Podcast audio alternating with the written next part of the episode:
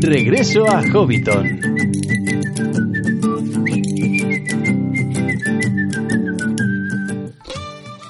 Saludos amigos hobbits y pueblos libres de la Tierra Media y bienvenidos de nuevo a Regreso a Hobbiton, el podcast de la Sociedad Tolkien Española.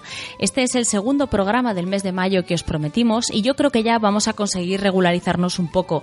El mes que viene tendréis el programa puntualmente a mediados de junio, os lo prometo. Pero mientras tanto vamos a entretenernos con esto que tenemos hoy aquí. Vamos a hablar de Tolkien y vamos a analizar si era o no una persona resiliente. Eh, es una palabra un poco rara, pero no os preocupéis porque no es nada que no podáis entender. Vamos a explicarlo más adelante, pero básicamente lo que significa es que es una persona capaz de sobreponerse a las desgracias.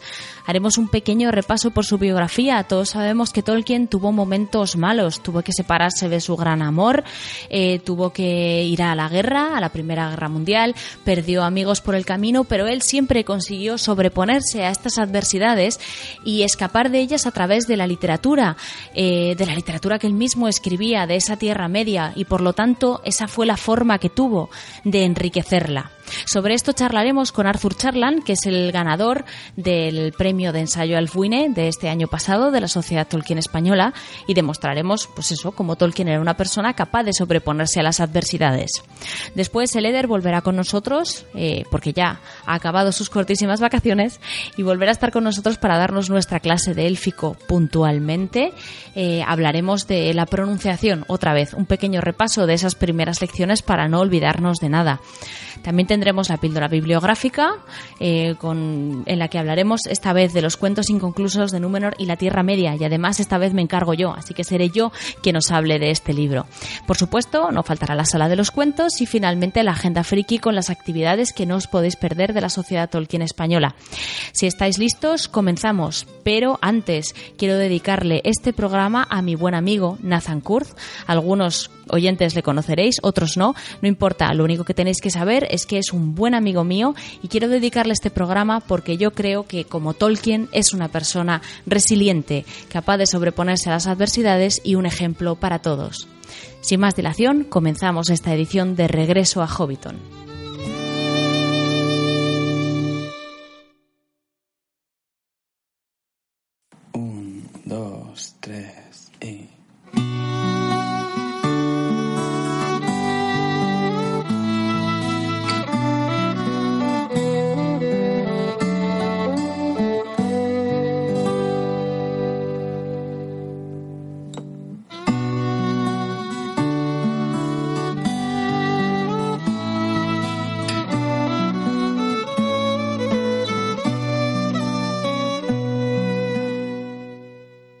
Comenzamos este programa de regreso a Hobbiton con un invitado de excepción, nada menos que el ganador del certamen de ensayo del año pasado, en 2016, Arthur Charland. Hola, bienvenido a regreso a Hobbiton.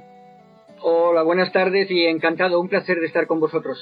Bueno, eh, para aquellos que no te conozcan, vamos a dar unos pequeños datos para que te puedan conocer. Como ya he dicho, eres el ganador del certamen de ensayo de la Sociedad Tolkien Española, el primer premio del 2016, con un ensayo del que hablaremos en este programa.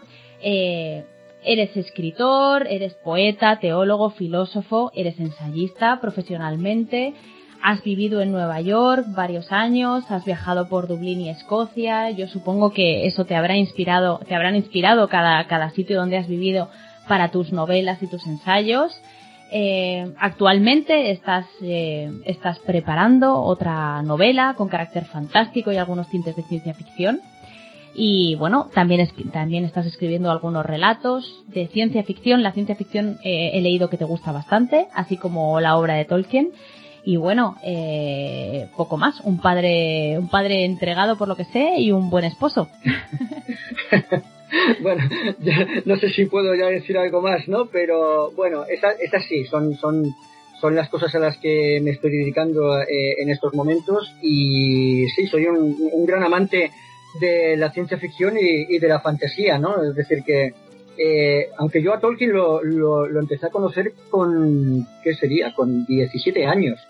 Con 17 años. Y gracias a, a, bueno, a unos amigos míos que realmente conocían su obra mucho anterior a mí, ya desde, desde que eran pequeños, y, me costó, ¿eh? Me costó realmente eh, dedicarme a su lectura en un principio. Después, eh, sobre todo la primera lectura. Hice una segunda y a partir de ahí yo creo ya que me enganché, me entusiasmó y creo que me elevó a los cielos ya eh, su obra. Bueno, siempre decimos que lo bueno de la obra de Tolkien es que a medida que la vas releyendo le puedes sacar matices y también dependiendo del periodo de tu vida en el que estés, parece que como que, llaman más la atención unas cosas que otras. Eh, es como que tiene diferentes mensajes dependiendo de cuándo la leas y, siempre te transmite algo, ¿no? Sí, yo creo, a mí, a mí realmente lo que más me llamó la atención de, Tolkien fue su propia vida, ¿no? Eh, su vida a partir de ahí, claro, eh, eh, está claro que su obra es eh, algo monumental, increíble, ¿no? Yo creo que de los mejores escritores que hay en el mundo, aunque no se le haya dado, desgraciadamente, el premio Nobel. esto hay que tenerlo en cuenta, a ver si el día de mañana alguien que se dedica a la fantasía o a la ciencia ficción lo recibe.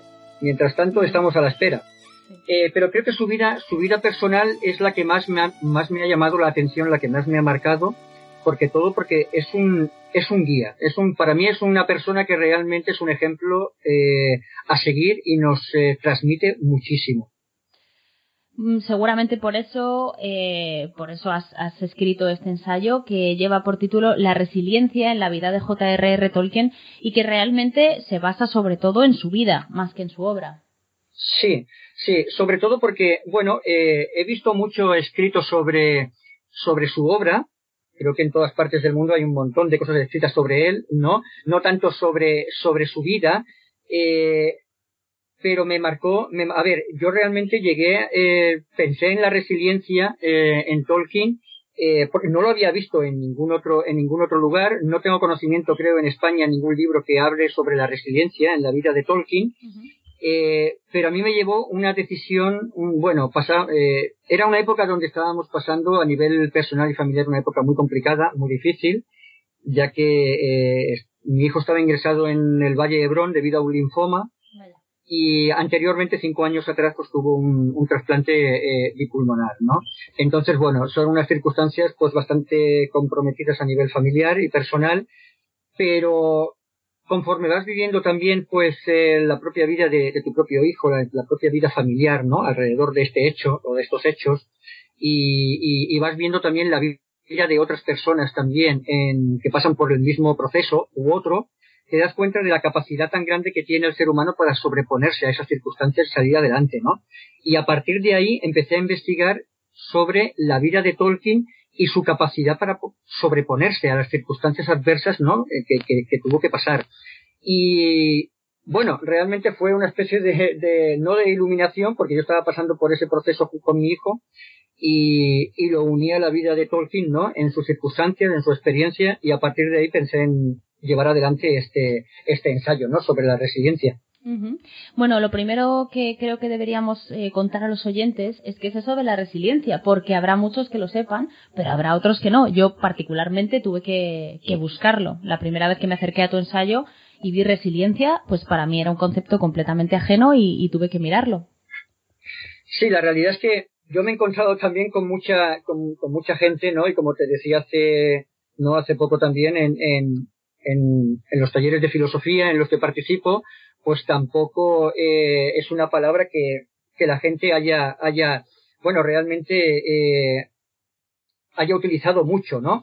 Pero sí el concepto en sí, ¿no? Porque resiliencia al fin y al cabo, eh, bueno, lo que su significado es aquello de que es la, la, capacidad que tiene todo ser humano para salir adelante y sobreponerse a la adversidad, ¿vale? Es como una especie de goma elástica, ¿no? Que se estira hasta lo máximo y antes de romperse vuelve otra vez a su posición original. No, pues lo mismo le pasa al ser humano, ¿no? Con el sufrimiento o, o, o con el dolor. Eh, pasa por una serie de circunstancias que parece que se va a romper en un momento dado la persona, pero que no es así, ¿no? Desde el, desde el fondo de su corazón, de su interior, ¿no? del alma, pues empiezan a surgir una serie de, de, de fuerza interior que le hace sobreponerse a, esa, a esa situación, a esas circunstancias, ¿no? En el sentido espiritual, o sea, estamos hablando del alma, del alma, que sería lo que lo que el espíritu de supervivencia es al cuerpo, entiendo. Ah, ahí está. El hombre como animal intenta siempre sobrevivir, lo que es físicamente, y la resiliencia es parte de esa, de esa supervivencia, pero del, del, alma, del espíritu, de la mente. Claro, sí, ahí está. Claro, en este caso es, es algo inherente en el ser humano, ¿no? Es decir, todo el mundo lo tiene. Entonces, eh, la resiliencia, cuando se muestra, también necesita, pues bueno, de una serie de, de, recursos que todo el mundo tiene a su alrededor, elementos internos, externos, ¿no? Eh, que tiene que saber utilizarlos y gestionarlos, ¿no? Eh, hay a veces donde realmente la persona por sí sola no puede, pero tiene a su alrededor mm, personas, amigos, ¿no? Eh, en Tolkien, por ejemplo, tenemos que, claro, tiene un gran círculo de amistad, tiene eh, una capacidad creativa e imaginativa que le ayuda realmente a esa capacidad de resiliencia a mostrarse, ¿no? De una manera muy grande, ¿no? Entonces, bueno, mm, todo, todo ser humano pues tiene esa capacidad de, de, superación, de, de, resiliencia, como se llama, ¿no? Para salir adelante en la vida, ¿no? A partir de ahí es esto, ¿no? Depende de los recursos y de la gestión que hagamos, pues saldremos de una manera o de otra. Más rápida, más lenta, depende, ¿no? Eh, me llamó la atención y me gustó que lo mencionaras en tu ensayo, que parece que, que todo se ha centrado mucho en los traumas de las personas y no en la resiliencia. O sea, eh, no, no, no me acuerdo literalmente de lo que ponía en el ensayo, pero venía a decir algo así como que se ha centrado mucho la atención del estudio en los traumas y no en la, en la superación de esos traumas. Claro, hay, hay un, un, psicólogo clínico muy, muy famoso, muy importante, George Bonanno, es en la persona en la que yo realmente eh, me baso para, para este estudio, junto con otras, otras dos personas, eh, pero Bonanno es el primero que realmente empieza a llevar a cabo una serie de estudios en contraposición a lo que se pensaba anteriormente, ¿no? Eh, eh, antiguamente se pensaba de que la persona por la cual está pasando un trauma tiene que manifestar eh, algo negativo en su propia vida, ¿vale? Para saber que puede salir adelante o puede estar bien. Se pensaba que la persona que pasa por un trauma o tiene una pérdida, eh, si, si, si, esa persona se muestra eh, tranquila, eh, solamente llora, eh, solamente pasa por un proceso, pues bueno, dedicado a, su, a, sus, a sus cosas, eh, sin, sin tener una manifestación negativa en su propia vida, entonces eso es algo contraproducente. Eso es lo que pensaba antigua, la psicología antigua, ¿no? Hasta que George, George Bonanno pues empieza a hacer una serie de estudios y empieza a ver, a ver realmente que eh, hace estudios, por ejemplo, en, en el día del 11S, ¿no? Cuando caen las Torres Gemelas, cuando hubo la guerra de Bosnia-Herzegovina, eh, la antigua Yugoslavia, y se da cuenta de que las personas no tienen por qué manifestar ningún trauma negativo ante los demás, ¿no? Sino que realmente eh, pasan por ese, por ese proceso de, de, duelo que todo el mundo puede pasar, pero, pero lo que manifiesta no es algo negativo, sino que un espíritu, tiene un espíritu de superación. A través de, del trabajo, a través, a través de, de bueno, dependiendo de sus capacidades y a lo que se dedique, ¿no? Pero la persona, la persona no tiene por qué mostrar algo negativo en su propia vida, visible ante los demás, para que realmente eh, eh, eh se pueda comenzar en ese, en ese momento el proceso de recuperación, ¿no? No sé si me explico adecuadamente. Sí, sí, sí, yo lo he entendido perfectamente. Entonces, en el caso de en el caso de Tolkien, una vez ya está claro este concepto de resiliencia, en el caso de Tolkien lo que tú posturas en tu ensayo es que esta capacidad de superación se manifiesta a través de la creatividad y la imaginación. Sí, sí, desde luego. Es decir, Tolkien, yo creo que Tolkien eh, eh, lo que hace es ser consciente de su propia realidad y trasciende a ella. Trasciende a ella a través de la imaginación, de la creatividad, de todos los recursos que tiene a su alrededor, ¿no? Es decir, no solamente se queda eh, eh, cuando, mira, uno de los de los hechos, de los primeros hechos que le pasan a él, ¿no? Es la pérdida de su padre, ¿no? Y él va, él va narrando, va diciendo también en sus escritos, ¿no? De que para él fue una pérdida muy importante. Pero claro, ¿qué es lo que tiene a su favor? Su imaginación y su creatividad empieza desde muy joven y empieza realmente a darle rienda suelta a esa imaginación, a esa creatividad, ¿no? Eh, imaginación y creatividad que estamos perdiendo hoy día a pasos agigantados, ¿no? Y creo que para Tolkien fue muy beneficioso el, el que realmente eh, pudiera despertar esa imaginación pues en, siendo un niño muy joven, ¿no? A pesar de la, de la tragedia que implica perder, tener una pérdida de un padre, ¿no? Él tiene otras cosas, otra serie de recursos, aunque sea un niño, con la ayuda de su propia madre, ¿no? Que le hace sobreponerse a la pérdida del padre. No se, en qué, no se queda enclaustrado solamente en la pérdida, en el dolor, ¿no? Sino que sigue adelante y sigue adelante, pues, eh, imaginando mm, lo que sabemos, ¿no? Es decir, creando nuevas lenguas, ¿no? Que algo, algo para él tan fácil y para los demás tan difícil o tan complicado. Sí, efectivamente. Bueno, de hecho, Tolkien es que eh, a lo largo de toda su vida se ve mm, bueno, eh, sufre determinadas, sufre una, una, serie de pérdidas, una serie de situaciones traumáticas eh, que al final pues dan como resultado la Tierra Media. Sí, desde luego.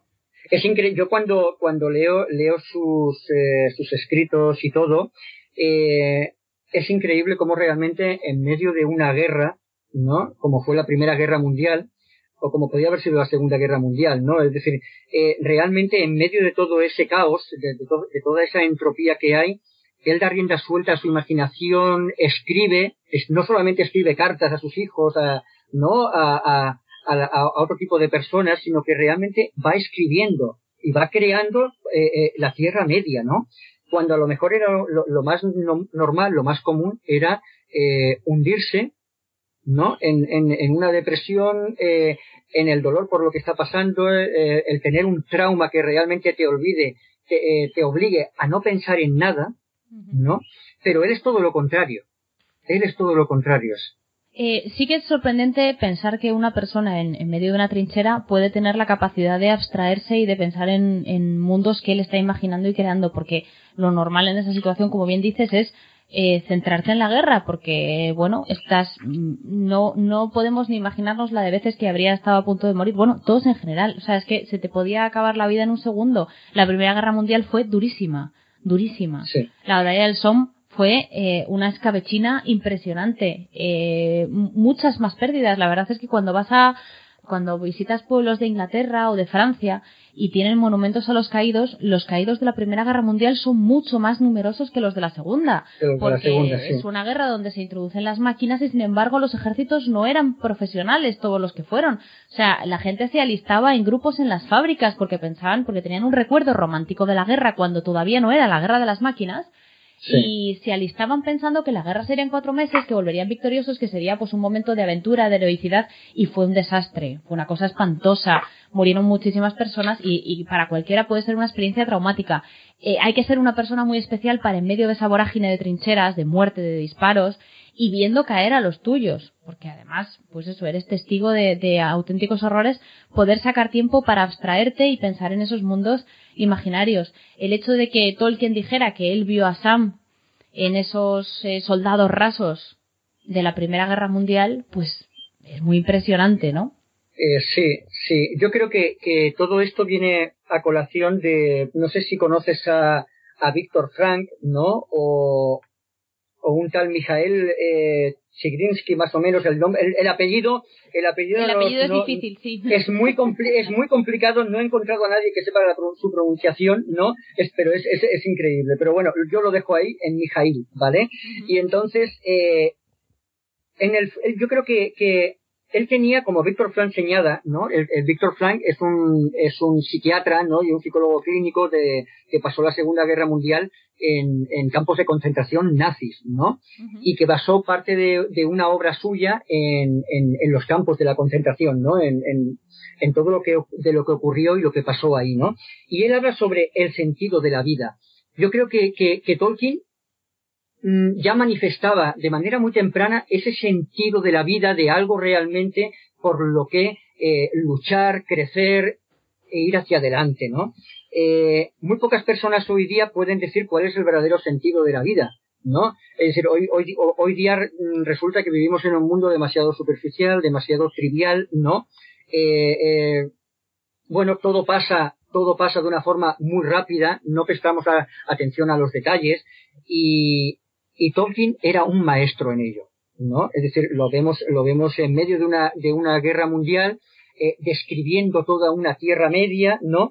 Eh, él tenía un sentido, un verdadero sentido de la vida y como dice Mijail, también necesitamos fluir con ella, fluir con la propia vida. ¿no? Vamos tan rápido que no nos damos cuenta de lo que ocurre a nuestro alrededor ni sacamos el verdadero sentido de las cosas, ¿no? Y creo que Tolkien tenía todo esto. Tolkien tenía un verdadero sentido de la vida, lo que le hacía salir adelante, eh, eh, vivir la vida con una auténtica, eh, yo creo que era, era, era un auténtico leal a su propia vida, ¿no? A la vida en sí, amaba la vida y él fluía con todo ello, ¿no? Hay una palabra japonesa que se llama ikigai, Mm, supongo que la habrás leído por ahí en medio del ensayo, ¿no?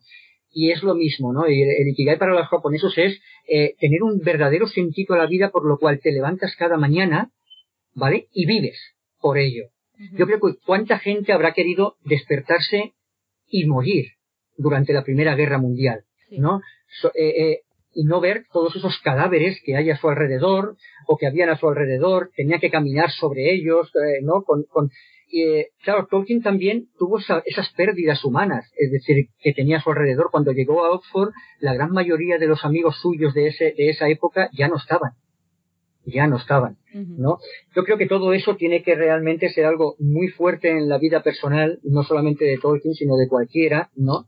Pero Tolkien tenía ese sentido de la vida, ese fluir con la vida que realmente le hacía caminar e ir hacia adelante, ¿no? eh, ese sentido de la vida que también le daba, eh, le daba eh, su mujer, su esposa, ¿no? Que realmente se tiene que marchar a la guerra y tiene que dejarla. Efectivamente. Es decir, en, yo, mm, fíjate, cuando estabas hablando, esto que estabas comentando ahora mismo sobre el, fluir con la vida, el verdadero sentido de la vida, el fijarse en los pequeños detalles, eh, a mí me recuerda mucho al espíritu de los hobbits. Y, debe ser así porque Tolkien siempre se ha definido al mismo como un hobbit un poco más alto de lo normal.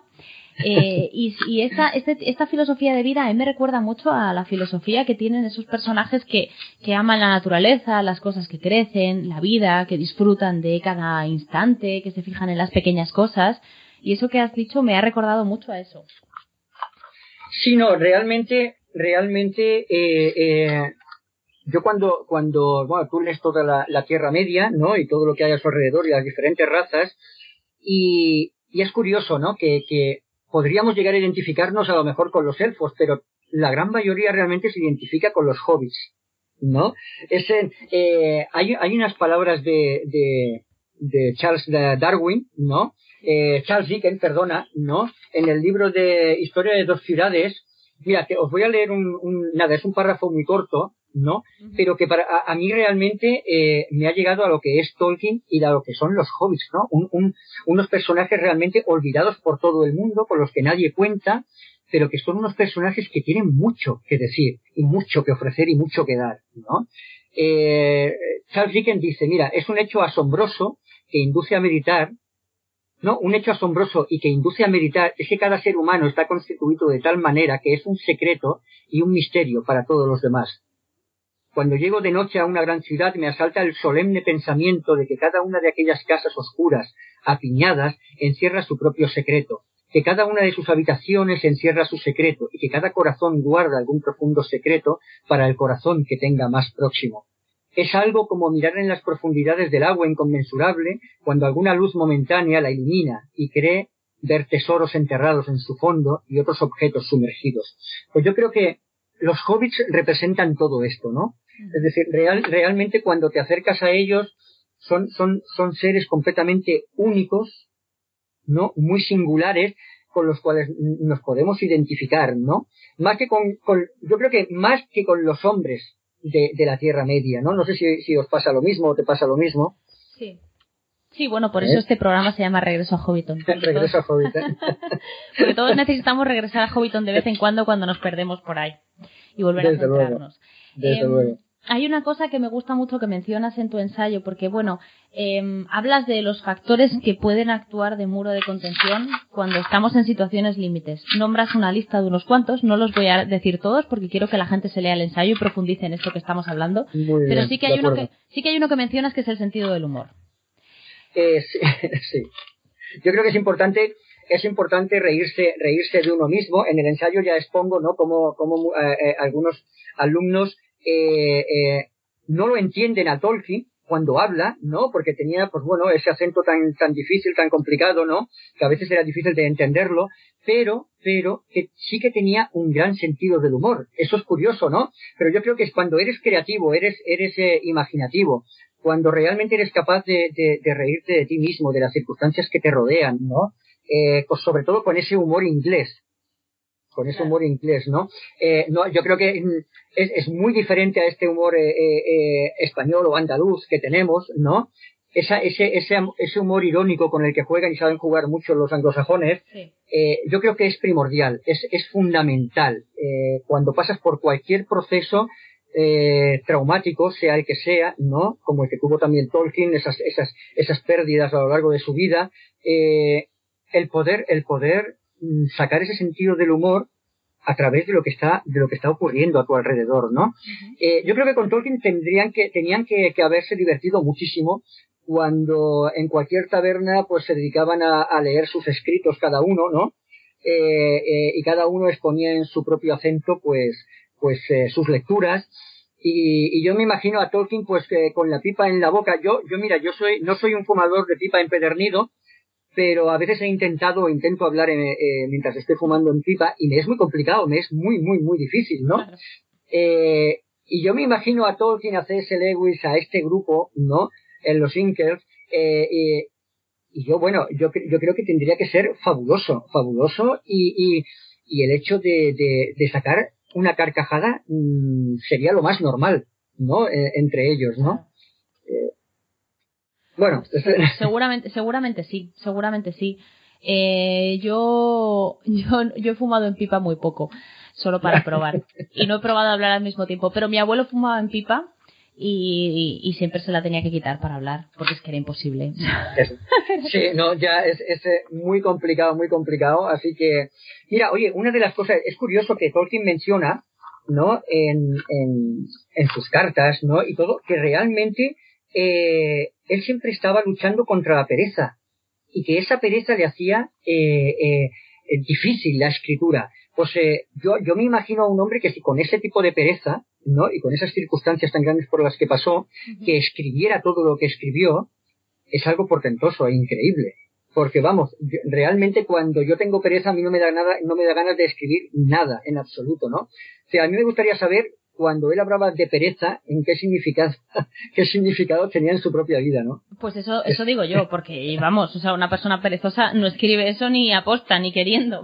No, no, desde luego, desde luego es, es, es impresionante, ¿no? Por eso digo de que realmente hasta, hasta cuando menciona según qué cosas o escribe según qué cosas como esta, ¿no? Como, la pereza, eh, no, te, no tienes más remedio que, que, incluso sacar una carcajada o reírte, ¿no? Porque es, es, es increíble que este hombre pues escribiera tanto, tanto y, y tan bien, y tan bien, ¿no? Y sobre todo siendo tan metódico en lo que escribía, porque era, era un detallista este hombre, ¿no? Otra de las cosas realmente que cuando pasas por un proceso traumático es muy difícil. Claro. Es muy difícil, realmente tienes que estar eh, en, abstraído completamente de todo lo que ocurre a tu alrededor para poder eh, eh, escribir de esta manera, ¿no? Eh, bueno, me parece, me parece impresionante. Yo siempre digo de que de que en, en, la vida uno tiene que ser consciente de su propia realidad y trascender a ella, ¿no? Porque es cuando realmente llevas a cabo las cosas más grandes. Pues sí, también hablas, eh, también hablas de que Tolkien, al tener esa capacidad de superación, eh, puede ser una guía o una luz para, para todos nosotros. O sea, que en ese sentido puede ser un maestro para la gente que se acerca a su obra porque eso ha, se ha, ha, permeado en la propia obra, en El Señor de los Anillos, y que eso puede servir de guía para, para la superación de, de los problemas de cada uno. Sí, sí, yo creo que, que, uno de los recursos muy importantes que él tenía en, su propia vida y que él plasma muy bien en la, en, en, en la Tierra Media o en toda su obra, ¿no? Es eh, el valor, el verdadero valor de la amistad, ¿no? Eh, ese, ese valor que también se muestra y que está también plasmado en la vida de Sam. Mm. Cuando, cuando desde un principio sigue a Frodo, ¿no? Yo creo que eh, el darnos cuenta, el darnos cuenta en momentos eh, eh, traumáticos, ¿no? Eh, o momentos difíciles por los que estamos pasando, el darnos cuenta de que tenemos personas a nuestro alrededor que nos pueden ayudar, es muy importante, muy importante y vital, vital en la vida de, cualquier ser humano, ¿no? Yo creo que Tolkien era consciente de ello y, y aunque hay momentos también en que lo vemos, lo vemos solo, aislado, ¿no? Pero realmente tenía un grupo de, de, amigos que, que era, era, era impresionante, ¿no? Yo pienso, yo pienso en estos momentos en C.S. Lewis, ¿no? Un hombre realmente que, que eh, en el cual se apoyó bastante y a, y, a la inversa yo creo que llenaron muy bien y que representa muy bien también lo que es la amistad, ¿no? Una amistad que, que, que tiene de todo, que tiene de todo, ¿no? Y lo mismo le pasó a, a C.S. Lewis y Tolkien, ¿no? Eh, sobre todo a los últimos, a los últimos eh, años de su propia vida, ¿no? Pero creo que el darnos cuenta de que realmente la amistad es un valor importante, ¿no? Que tenemos que tener en cuenta a nuestro alrededor, nos ayuda a tener, a superar las barreras de la propia vida, ¿no? Y hay algo más, hay algo más que realmente eh, en, en, Tolkien lo muestra en toda su obra y en su propia vida, ¿no? Que es la virtud teologal de la esperanza. Eh, una esperanza que realmente, si Tolkien no hubiese tenido a lo largo de su propia vida, eh, hubiese podido sucumbir. Y eso se muestra, se muestra no solamente en su vida, sino en, en, en cómo Gandalf va alentando en todo el proceso de la Tierra Media, ¿no? A tener esperanza de que el, el futuro puede ser mejor de lo que tenemos ahora, ¿no? Y creo que eso es primordial en la propia vida, ¿no? La esperanza es algo, yo creo que es un, es un don que tiene todo ser humano y que tenemos que tenerla siempre presente y que no podemos eh, apartarla de nuestra propia vida, ¿no? Fíjate que cuando hablamos de Tolkien, y lo hemos hablado muchas veces aquí en el programa, em, de que era católico y que eso indudablemente le influye, eh, la gente siempre discutimos que, Tolkien nunca intentó hacer una alegoría del catolicismo en, en, su obra.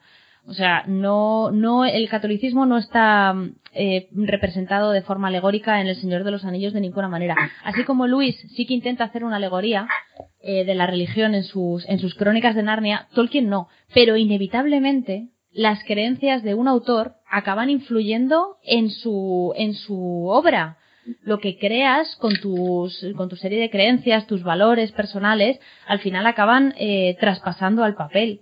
Entonces la esperanza para Tolkien es una cosa muy importante que se muestra a todo lo largo del Señor de los Anillos. Bueno, incluso hasta el punto que Aragorn, que es uno de los personajes más importantes, eh, tiene otro nombre que en lengua élfica significa esperanza, que es Estel. Estel. Entonces, eso es. Estel es, eh, para mí es una palabra mm, majestuosa, estupenda, ¿no? Y, y yo para mí, mira, mm, dos palabras que van, van a juego, tanto Estel como eucatástrofe.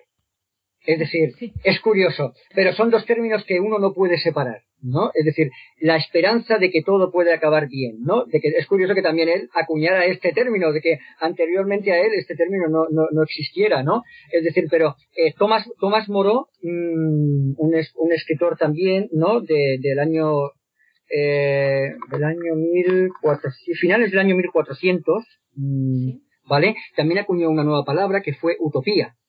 Utopía. Entonces, eh, yo creo que esa, esa eh, eucatástrofe de la que habla, de la que habla Tolkien, esa esperanza, van ligadas una a la otra, ¿no? Eh, y yo creo que es muy importante.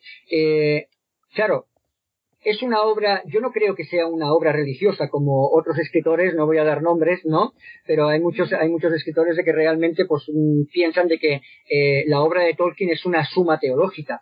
No es una suma teológica, ¿no? Ni es un libro cristiano como tantos otros, como tantos libros que escribió C.S. Lewis, porque C.S. Lewis era una apologeta de la fe cristiana, ¿no? Eh, eh, Tolkien no cogió ese camino. Ni tampoco hizo una alegoría ¿no? del cristianismo en su obra como hizo C.S. Lewis en, en Narnia, por ejemplo, ¿no? Lo que sí tiene, lo que sí tiene son muchos elementos de su propia, de la, de la fe cristiana, del cristianismo, ¿no? que él profesaba, muchos elementos que realmente sí que están puestos en, en, en, el, en el Señor de los Anillos, en su obra, bueno, y en su propia vida, ¿no? Es decir, su propia vida, él era, él era católico, él era cristiano, eh, incluso eh, instó a, a, C.S. Lewis, que era un, un ateo convencido, ¿no?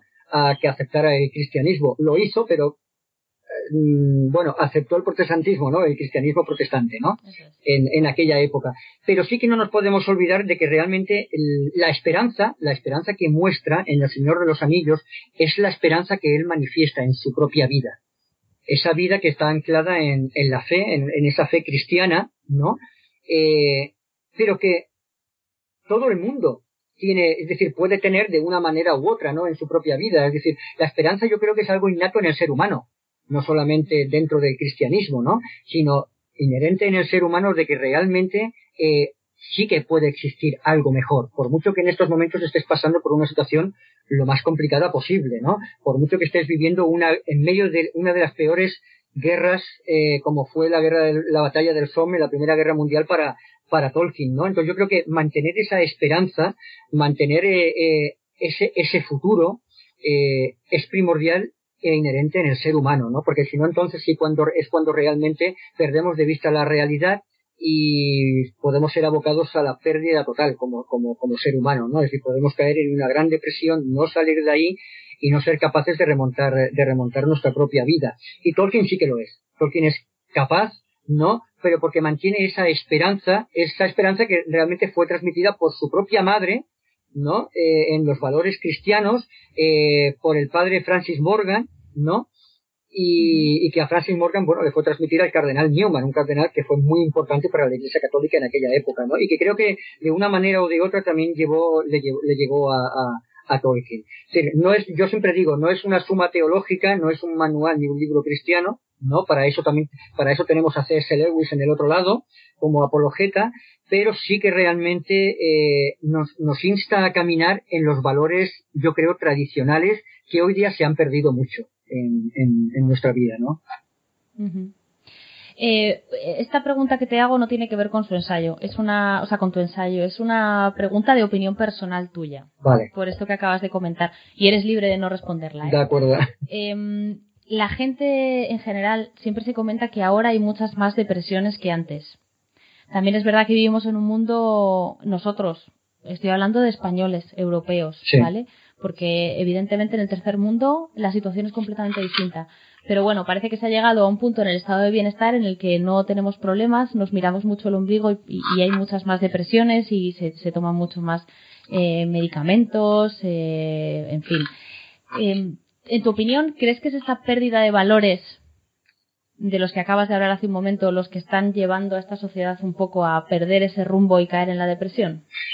Sí, yo creo que sí. Yo creo que la pérdida, la pérdida de valores eh, eh, conlleva mm, conlleva una pérdida de, inherente del propio ser humano, ¿no? Yo creo que eh, hemos hemos pasado, hemos hemos querido eliminar tanto lo que son los valores antiguos, porque eh, posible, posiblemente, pues bueno, vemos, los vemos anclados en una época en la cual no queremos pertenecer ni hemos pertenecido, eh, pero todo esto nos está abocando hacia un materialismo mmm, muy superficial, muy superficial y muy trivial, ¿no? Pasamos la vida como si lo más importante es vivir el, el, el ahora, el momento, el presente, sin importar nada más, ¿no? Eh, y creo que realmente mmm, las personas las personas han perdido el ser humano en, sobre todo en, en, en, Occidente han perdido lo que es el, el, verdadero sentido de la propia vida no es decir yo creo que vagan sin rumbo fijo.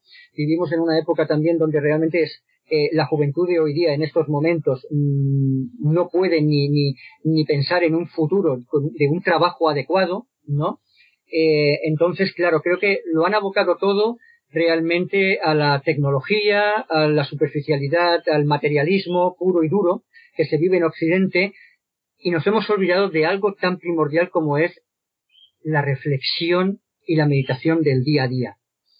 Eh, creo que eso es algo primordial que no hemos, el ser humano no tenía que haber perdido nunca, pero que en Occidente lo ha hecho. En Occidente realmente eh, hay un hay un hay un maestro de, del anime que me gusta muchísimo del manga del manga en este caso, que se llama Hiro Taniguchi, y ahí tiene una obra que se llama El Caminante. Y me gusta porque realmente lo enlacé con Tolkien cuando él daba esos paseos, pues, pues por, por Oxford, ¿no? Por esas campiñas, esas zonas verdes, y realmente necesitamos pasar más tiempo con nosotros mismos para ser más conscientes de todo lo que nos rodea, ¿no? De lo bonito que es la vida, de, de las cosas maravillosas que hay a nuestro alrededor y que no nos percatamos hoy día. Y hoy día vamos demasiado rápido, queremos hacer demasiadas cosas y no llegamos tampoco a todo. Mm. Pues coincido y gracias por responder a la pregunta. Vamos a volver a Tolkien ahora y bueno, hemos hablado de la infancia de Tolkien, la influencia, bueno, lo que lo que le influyó a la pérdida de su padre, los valores transmitidos por su madre y por el eh, por el padre Francis Morgan. Vamos a avanzar un poco más en su vida y vamos a llegar a una parte que tú llamas eh, que, que tú has titulado en tu ensayo La amistad, una virtud resiliente descomunal. Y bueno, aquí hablamos por supuesto del, del TCBS, el... Ay, se me han ido las siglas. Tea Club Barabian Society. sí, sí, sí. Eh, sí, eh, mira, Aristóteles, lo pongo ahí mismo, ¿eh? supongo que lo habrás leído y pone, Aristóteles dijo, los amigos se necesitan en la prosperidad y en el infortunio. ¿Vale? Es decir, que mm, no puedes, no puedes, una persona yo creo que no puede aislarse de los demás. No puede vivir solo en una sociedad como si no le importara, como si no la, necesitara, ¿no? Yo creo que uno de los valores inherentes que tiene el ser humano es un ser, eh, somos un ser sociable y el hecho de realmente tener amigos nos obliga a seguir adelante en la vida. Ya sea por pensar no solamente en mí, sino por pensar en el otro, ¿no? Y yo creo que Tolkien eso lo tenía. No solamente en el comienzo con el TCBS, ¿no? Eh, sino más adelante, ¿no? En con los Inkels, creo que realmente para, para, para, para Tolkien era fundamental tener un grupo de amigos. Bueno, y hay que pensar también que en esos momentos, eh, en, en, Oxford, ¿no? El, el grupo de intelectuales eh, siempre necesitaba como un grupo de, de, amigos a su alrededor en los cuales eh, invertir su propia obra, su pensamiento, ¿no? Y creo que eso, eso es bueno y que eso se ha perdido también hoy día, ¿no? Eh, bueno, es, mira, es, es, una de las cosas curiosas de hoy día de los SMIALs de la sociedad Tolkien, ¿no? En los cuales se reúnen, ¿no? Y pueden compartir sus propias vivencias, su propia vida, sus propias lecturas, eh, lo, lo, que, lo que, mm, sus propios escritos, ¿no? Y yo creo que eso es algo que no se debe de perder y que tenemos que ahondar mucho más en ello, ¿no? Algo que, que llena nuestra propia vida, que le da un verdadero sentido a nuestra propia vida, eh, como dice Víctor Frank, ¿no? O, o, Mijail, eh, y que tanto, señala también George Bonanno, ¿no? Es decir, es algo principal para que realmente podamos crecer como personas en medio mm, de, los traumas que nos puedan eh, suceder a nuestro alrededor. Muy bien. Eh, la verdad es que mm, yo creo que esa es una de las cosas que trascienden a la obra que son más evidentes, ¿no? Cuando vemos, por ejemplo, la amistad entre Frodo y Sam o la propia compañía del anillo y la amistad que surge entre dos personas que como Legolas y Gimli, que a priori tienen un enfrentamiento, o sea, tienen eh, pertenecen a dos razas eh, obligadas a entenderse, pero enfrentadas desde hace muchísimos años, y sin embargo al final se surge una, una fuerte y sólida amistad. Entonces yo creo que esa es una de las cosas eh, de los valores de Tolkien o, o, o, bueno de su resiliencia que más ha trascendido a la obra o que es más evidente. Sí, yo, yo veo yo veo veo en, en, en Legolas y Gimli, ¿no? Veo mmm, la, la parte cómica de Tolkien realmente no. El sentido del humor, ¿no? sí, sí, sí, sí, sí, porque realmente, sobre todo en las películas, ¿no? Tal como, tal como se muestran, ¿no? Eh, eh, pues realmente son dos personajes tan diferentes tan diferentes, con tantas, tantas eh, eh, contradicciones eh, el uno con el otro, dos razas completamente diferentes que no se pueden ver, ¿no? Eh, y cómo realmente poco a poco en ese camino, ¿no? En este que, que de la compañía, cómo va creciendo esa amistad, ¿no? Hasta el punto que darían el uno por el otro su propia vida. ¿No? Es, es, decir, tú puedes comenzar al lado de una persona realmente, y eso lo podemos ver también en la vida de C.S. Lewis y Tolkien, ¿no? Es decir, dos personas que realmente pues eh, eh, compartieron mucho y que al final de sus días, por diferentes circunstancias, ¿no? Pues eh, se, se, enfrió un poco esa amistad, pero que nunca dejó de ser amistad, ¿vale? En eso, en eso también nos podemos eh, ver reflejados todos. Eh, podemos en cierto momento, pues bueno, compartir nuestras vidas con, con, con una persona, eh, aunque, aunque realmente seamos muy diferentes. Yo, por ejemplo, tengo muchos amigos, yo soy, yo soy teólogo, soy creyente, ¿no? Eh, participo en la vida de la iglesia, pero tengo muchos amigos que son ateos. Y que muchos a lo mejor dirían mm, que, que no compartirían sus vidas con ellos, ¿no? Pero que es importante aprender de las diferencias, caminar con las diferencias. El hecho de realmente de empezar a comprender al otro a pesar de que piense diferente. ¿No? Eh, yo creo que el camino también de C.S. Lewis y Tolkien es un poco también cómico, ¿no? De eh, uno católico que realmente lleva a la fe a C.S. Lewis y que C.S. Lewis, ¿no? Su mejor amigo en vez de mm, aceptar el catolicismo, él decide, no, pues acepto el protestantismo, ¿no? Es, es un poco, y que dices que seguramente que molestó eh, eh, en su foro interno a Tolkien, ¿no? Pero que dices, hombre, mm, caminan juntos, yo le estoy introduciendo en el mundo de la fe para que crea en Dios, para que siga mi camino y de repente me alegro porque acepta el cristianismo, pero después, oye, toma un camino completamente diferente al mío. ¿No? Es decir, que ese, eh, yo creo que la, la comedia, el humor, el sentido del humor, ¿no? De Tolkien se plasma en toda, en toda su vida y, y, en toda su obra, ¿no? Y Legolas y Gimli son dos, dos personajes que creo que plasman muy bien ese sentido del humor de, de, de lo que debe de ser la amistad, ¿no? Al igual que, que Sam y Frodo representan, pues, otro sentido de la amistad, también mucho, muy, muy profundo, ¿no?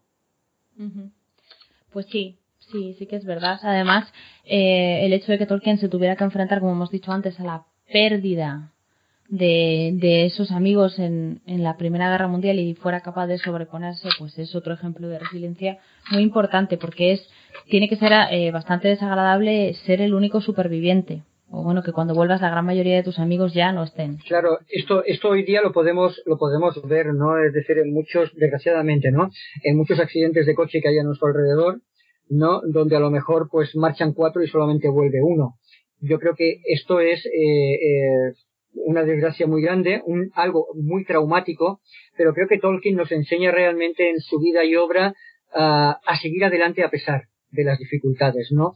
Es decir, que el, el, ser humano está preparado para caminar, para levantarse, para caer, para volver a levantarse y seguir otra vez hacia adelante, eh, por muchas cosas que, que y piedras que, que, se nos pongan en el camino, ¿no? Mira, yo hay una, yo creo que la mejor o una de las mejores motivaciones que tuvo eh, Tolkien en su propia vida para salir, para, para ir saliendo adelante también, ¿no? Es su matrimonio. Al, es decir, vamos, eh, eh, vamos a entrar en eso sí porque hay, sí algo que realmente, realmente hoy día tenemos como muy olvidado. Es decir, eh, yo, yo en, mi caso, por ejemplo, soy un gran defensor del, del, del matrimonio, ¿no? Pero lo podemos trasladar también a la pareja en sí. ¿Vale? Es decir, no, no, no estoy hablando de que voy a defender el matrimonio y, bueno, se puede defender la pareja, ¿no? Y, pero parece, lo, lo, hoy, hoy día lo hemos trasladado a algo muy superficial. Muy superficial, donde, donde prácticamente no importa, ¿no? Cuando realmente eh, Tolkien es un ejemplo para nosotros de lo que verdaderamente representa la unidad de una pareja.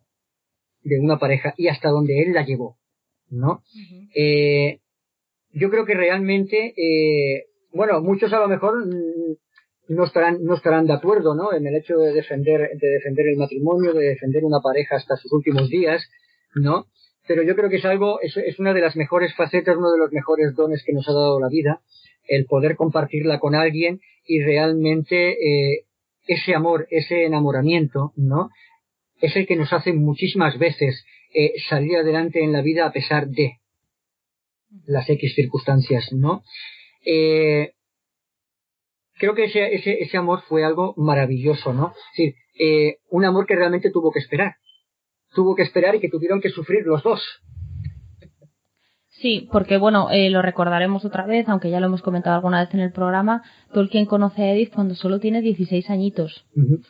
y, y, bueno, se, se enamoran, pero el padre Francis Morgan, como su tutor, quiere que se centre en sus estudios, le insta a romper su relación con Edith, eh, se separan, pierden el contacto, Tolkien se vuelca en sus estudios y ya cuando, cuando los ha terminado es cuando vuelve a por ella. Y Edith ya estaba prometida. Ya estaba prometida, ahí está, sí, sí, es decir, eh, es curioso porque dio ese paso atrás para realmente mmm, volver con su, con su verdadero amor, ¿no? Por así decirlo, ¿no? Que era Tolkien. Eh, y después ya hasta el resto de sus vidas, ¿no? Pero que sí, yo, yo a veces hablo, hablo mucho de la sincronicidad de la vida, ¿no? Carl Jung sacó un libro sobre ello, sobre la sincronicidad, eh, que va más allá de la causalidad, ¿no? Es decir, son como mm, eh, pequeños momentos, pequeñas circunstancias en los cuales la vida nos obliga a pasar, ¿no? Eh, eh, en este caso yo veo que realmente eh, esta sincronicidad va más allá de la causa-efecto y Tolkien no tenía más remedio que acabar con, con, con, con su mujer, con, ¿no? Eh, para cumplimentar su propia vida, ¿no? Es decir, podría haber sido todo lo contrario, pero fue, en este caso fue así, ¿no? Yo a veces que eh, veo, veo en la vida de Tolkien esa sincronicidad, ¿no? O en nuestras propias vidas, esa sincronicidad de la cual muchas veces no somos conscientes de ella, pero que muchas veces es importante pensar en ello, ¿no? Es decir, ciertos, ciertos momentos, eh, eh, ciertas circunstancias que suceden a nuestro alrededor y que pueden cambiar nuestras propias vidas de principio a fin, ¿no? Como, como le pasa, como le pasa a Tolkien, ¿no? Eh, es como, eh, yo creo, yo creo que, que Edith Bratt, ¿no? Eh, es decir, la propia vida que ella le dio estando en, en, un segundo plano, ¿no? En un segundo puesto. No es fácil, no es fácil, supongo yo, estar eh, en un segundo plano, ¿no? Cuando realmente Tolkien tiene que pasar tanto tiempo fuera, ¿no? En la universidad, eh, en las correcciones de exámenes, en sus propios, en su propio eh, estudio, ¿no? Pues eh, alimentando una obra de la cual hoy día somos partícipes todos. Eh, eso es muy difícil. Algo, algo que realmente hoy día, mmm, ahora, te, ahora te voy a hacer a ti una pregunta, ¿no? También ya a nivel personal, ¿no? Es decir, sería muy difícil, ¿no? Es decir, ocupar el puesto de Edith Bratt como mujer, hombre, al lado de un sí. hombre como Tolkien. sí, eh, sobre todo, mira, ahora yo creo que ya es diferente, pero en ese momento es difícil porque eh, tienes que estar a pesar de ser una importante influencia, tienes que aceptar que vas a estar en la sombra. Claro. Lo cual es, lo cual es muy duro. Eh, por, la, por una causa mayor acabas eh, soportando cosas que a lo mejor en otras circunstancias no soportarías. Y una causa mayor, yo creo que para Edith fue su propio amor por, por Tolkien, el amor por su familia, eh, que, que habían fundado entre los dos, y el amor por la obra de Tolkien, porque al final, eh, al final, eh, el hecho de que Tolkien pudiera centrarse en dar clase y escribir, uh -huh. ¿vale? Eh, fue porque había una persona a su lado apoyándole constantemente y ocupándose de todas esas cosas mundanas de las que Tolkien nunca se tuvo que ocupar. Eh, todas las mujeres lo hacían, porque yo creo que en esa época sí, sí. no creo que un hombre planchara una camisa, ¿vale? Pero a lo mejor eh, a lo mejor otros maridos podían eh, prestar más atención a sus esposas pasar más tiempo con ellas compartir con ellas otros momentos y, y, y la tierra media era muy exigente era un amante muy exigente. Entonces como mujer ese papel de secundario es muy duro.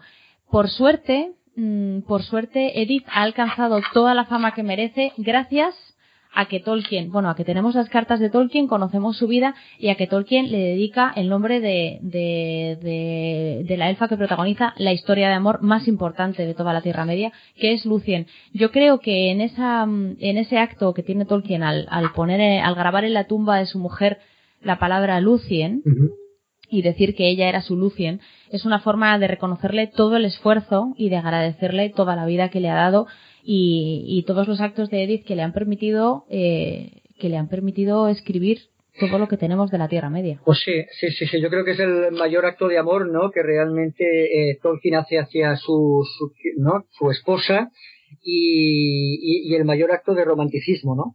Que realmente tiene hacia ella, ¿no? Y que, y que los hijos nunca olvidarán eso desde luego, ¿no? La otra parte, la otra parte fundamental de, de, de la vida de Tolkien, ¿no?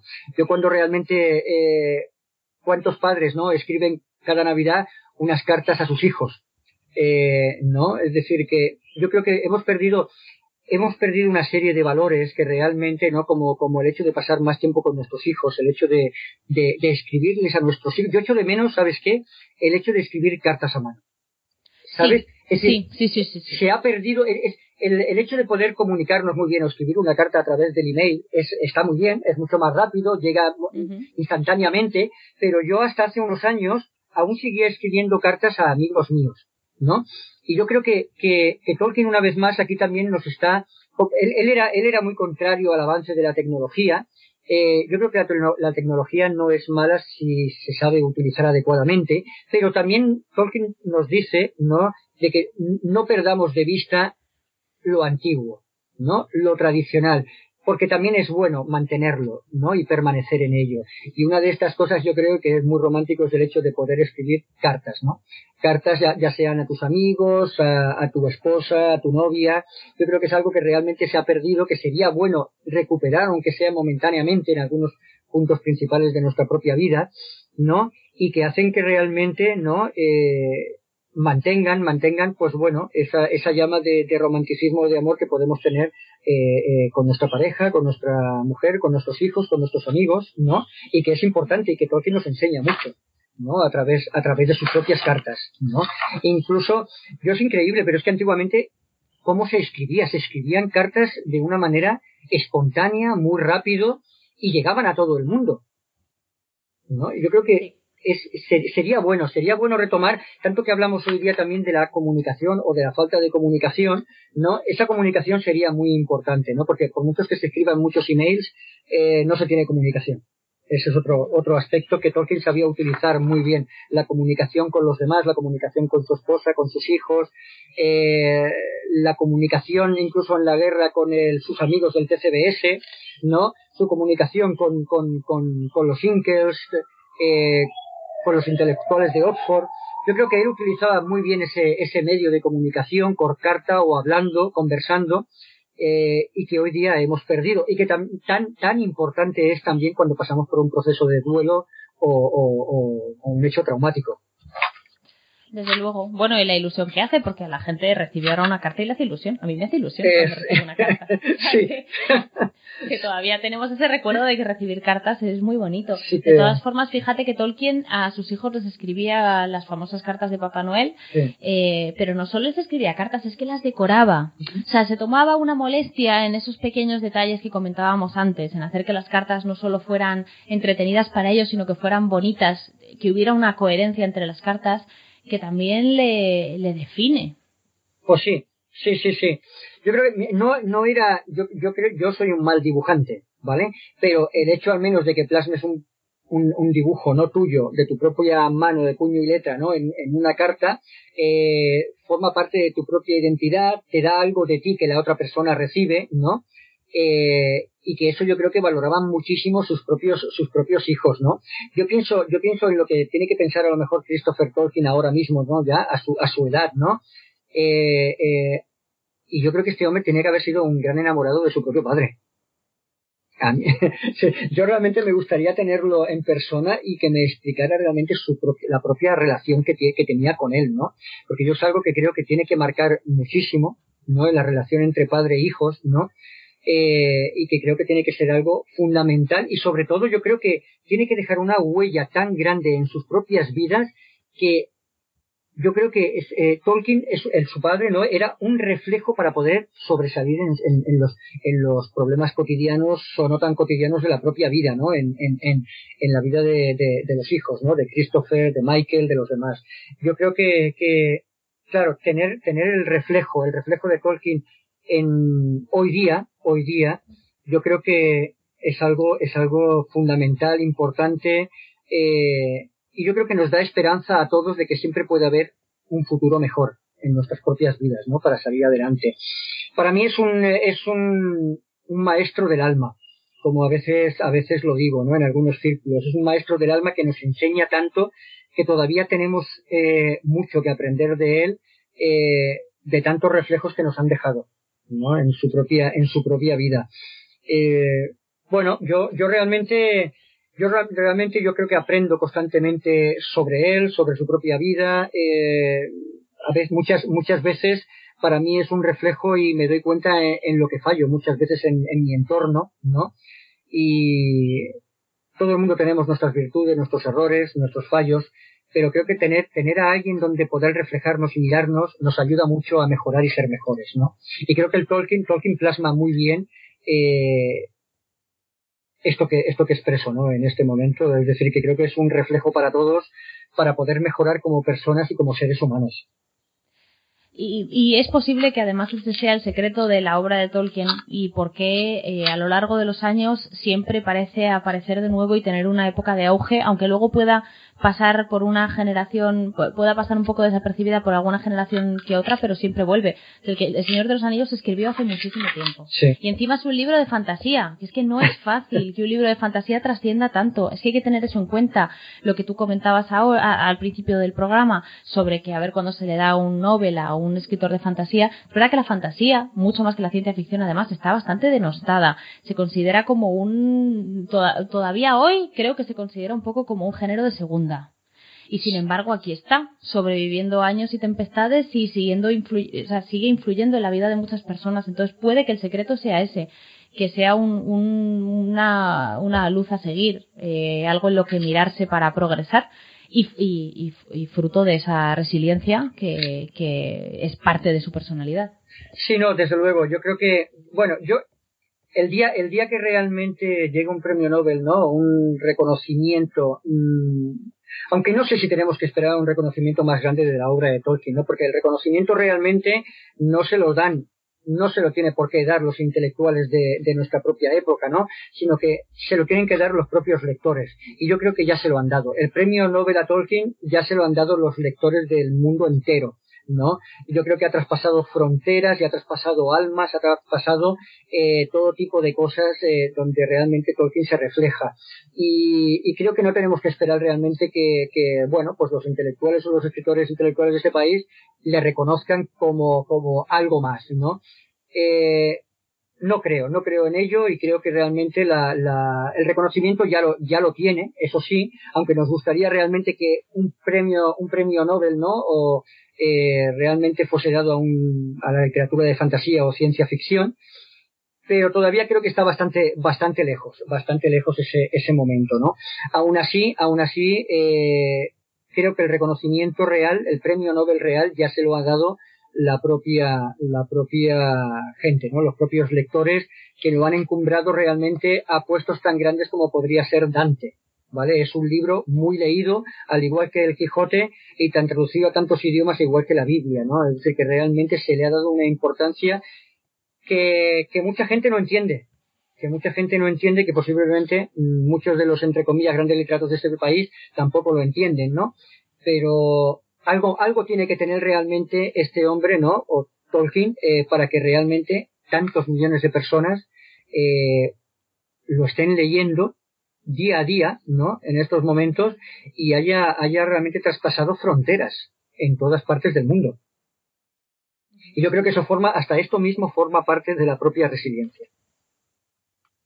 Pues estoy de acuerdo. Eh, no sé si quieres comentar algo más sobre el ensayo, si no yo creo que podemos pasar a las conclusiones finales porque yo creo que más o menos hemos repasado todo y se ha entendido.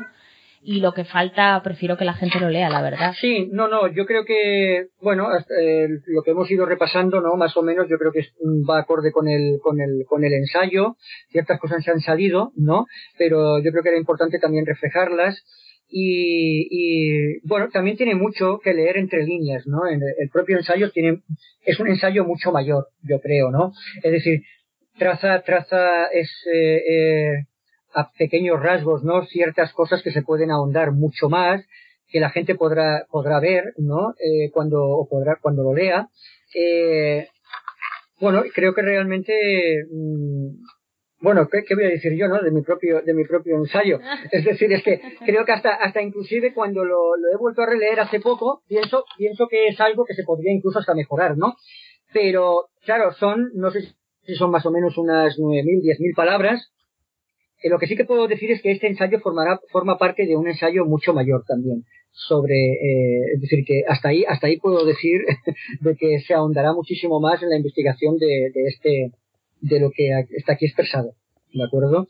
Y bueno, no sé, ¿qué me, si me quieres decir alguna? Sí. últimas conclusiones, últimas palabras para nuestros oyentes para cerrar el para cerrar la, la, charla. Yo diría, yo diría lo que dijo el teólogo Hans Kuhn, ¿vale? Respecto a la propia vida, no, él no lo dijo respecto a la vida de Tolkien, pero yo utilizaré, utilizaré sus palabras para, para hablar de ello, ¿no? Que dice que eh, para encontrar el sentido de la vida necesito trascenderme, ir más allá de mí mismo, ¿vale? Hacia una persona, una comunidad, una comunidad, una causa. pero no solo en las cosas grandes y venerables, sino en las cosas pequeñas y diarias. Y yo creo que Tolkien lo hizo.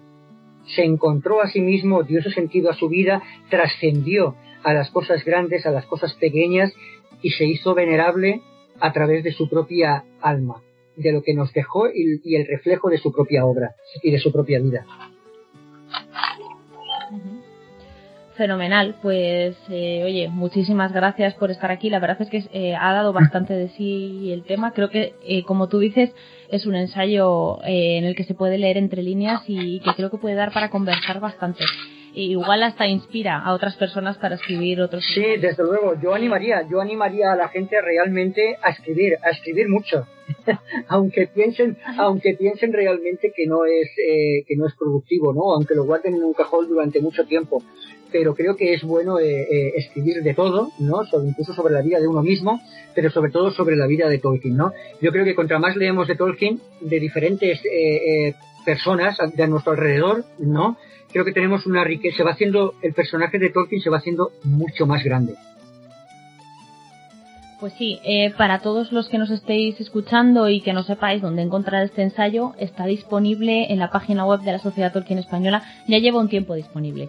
O sea que si entráis en la en sociedadtolkien.org, os veis a la parte de certámenes, entráis en los premios de ensayo EFWINE, pues están ahí los eh, una relación de, ganadores y, con los ensayos para descargar lo podéis descargar en PDF, lo podéis leer online en script y, bueno, yo os animo a que lo hagáis porque realmente son, son 23 páginas. En realidad luego el ensayo son, son 20 o 19 porque entre el título y la, y la bibliografía pues se quedan unas, unas 19, 20 páginas que se leen volando, muy rápidas. No es nada denso, ni nada pesado de leer, ni tiene, y aunque tiene, ya te digo, el concepto de, de resiliencia al principio a mí me, me costó entenderlo, creo que se explica perfectamente y no supone, vamos, eh, no hace falta tener un nivel avanzadísimo para leer, entender y disfrutar de este ensayo. Entonces yo animo a todo el mundo a que se lo lea, porque yo la verdad es que lo he disfrutado mucho como también he disfrutado de tenerte aquí, Arthur. Muchísimas gracias por pasar. Pues eh, muchas gracias a ti y espero espero veros algún día. No sé si nos veremos en el congreso de no de ahora de este fin de semana en mayo, pero sí el de octubre en Mirabés. Pues eh, ah, sí, en la... En, la Sí, pues mira, pues mira, eh, voy a mover cielo y tierra para poder ir porque ahora mi situación personal, eh, los oyentes lo saben, es un poco complicada, pero estoy viviendo muy lejos, tengo un bebé pequeñito, pero, pero sí, voy a hacer lo posible por ir y si tú estás, pues con más motivo porque así te podré saludar en Pues muy bien, encantado de haber estado en regreso a Hobbiton y para mí es un placer hablar contigo y cada vez conocer más del mundo de la sociedad española. Un abrazo. Perfecto. Un abrazo.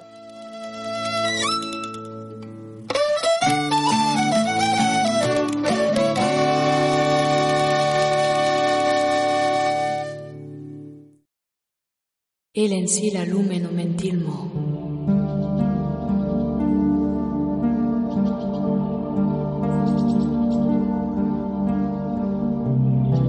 Hablar como los elfos.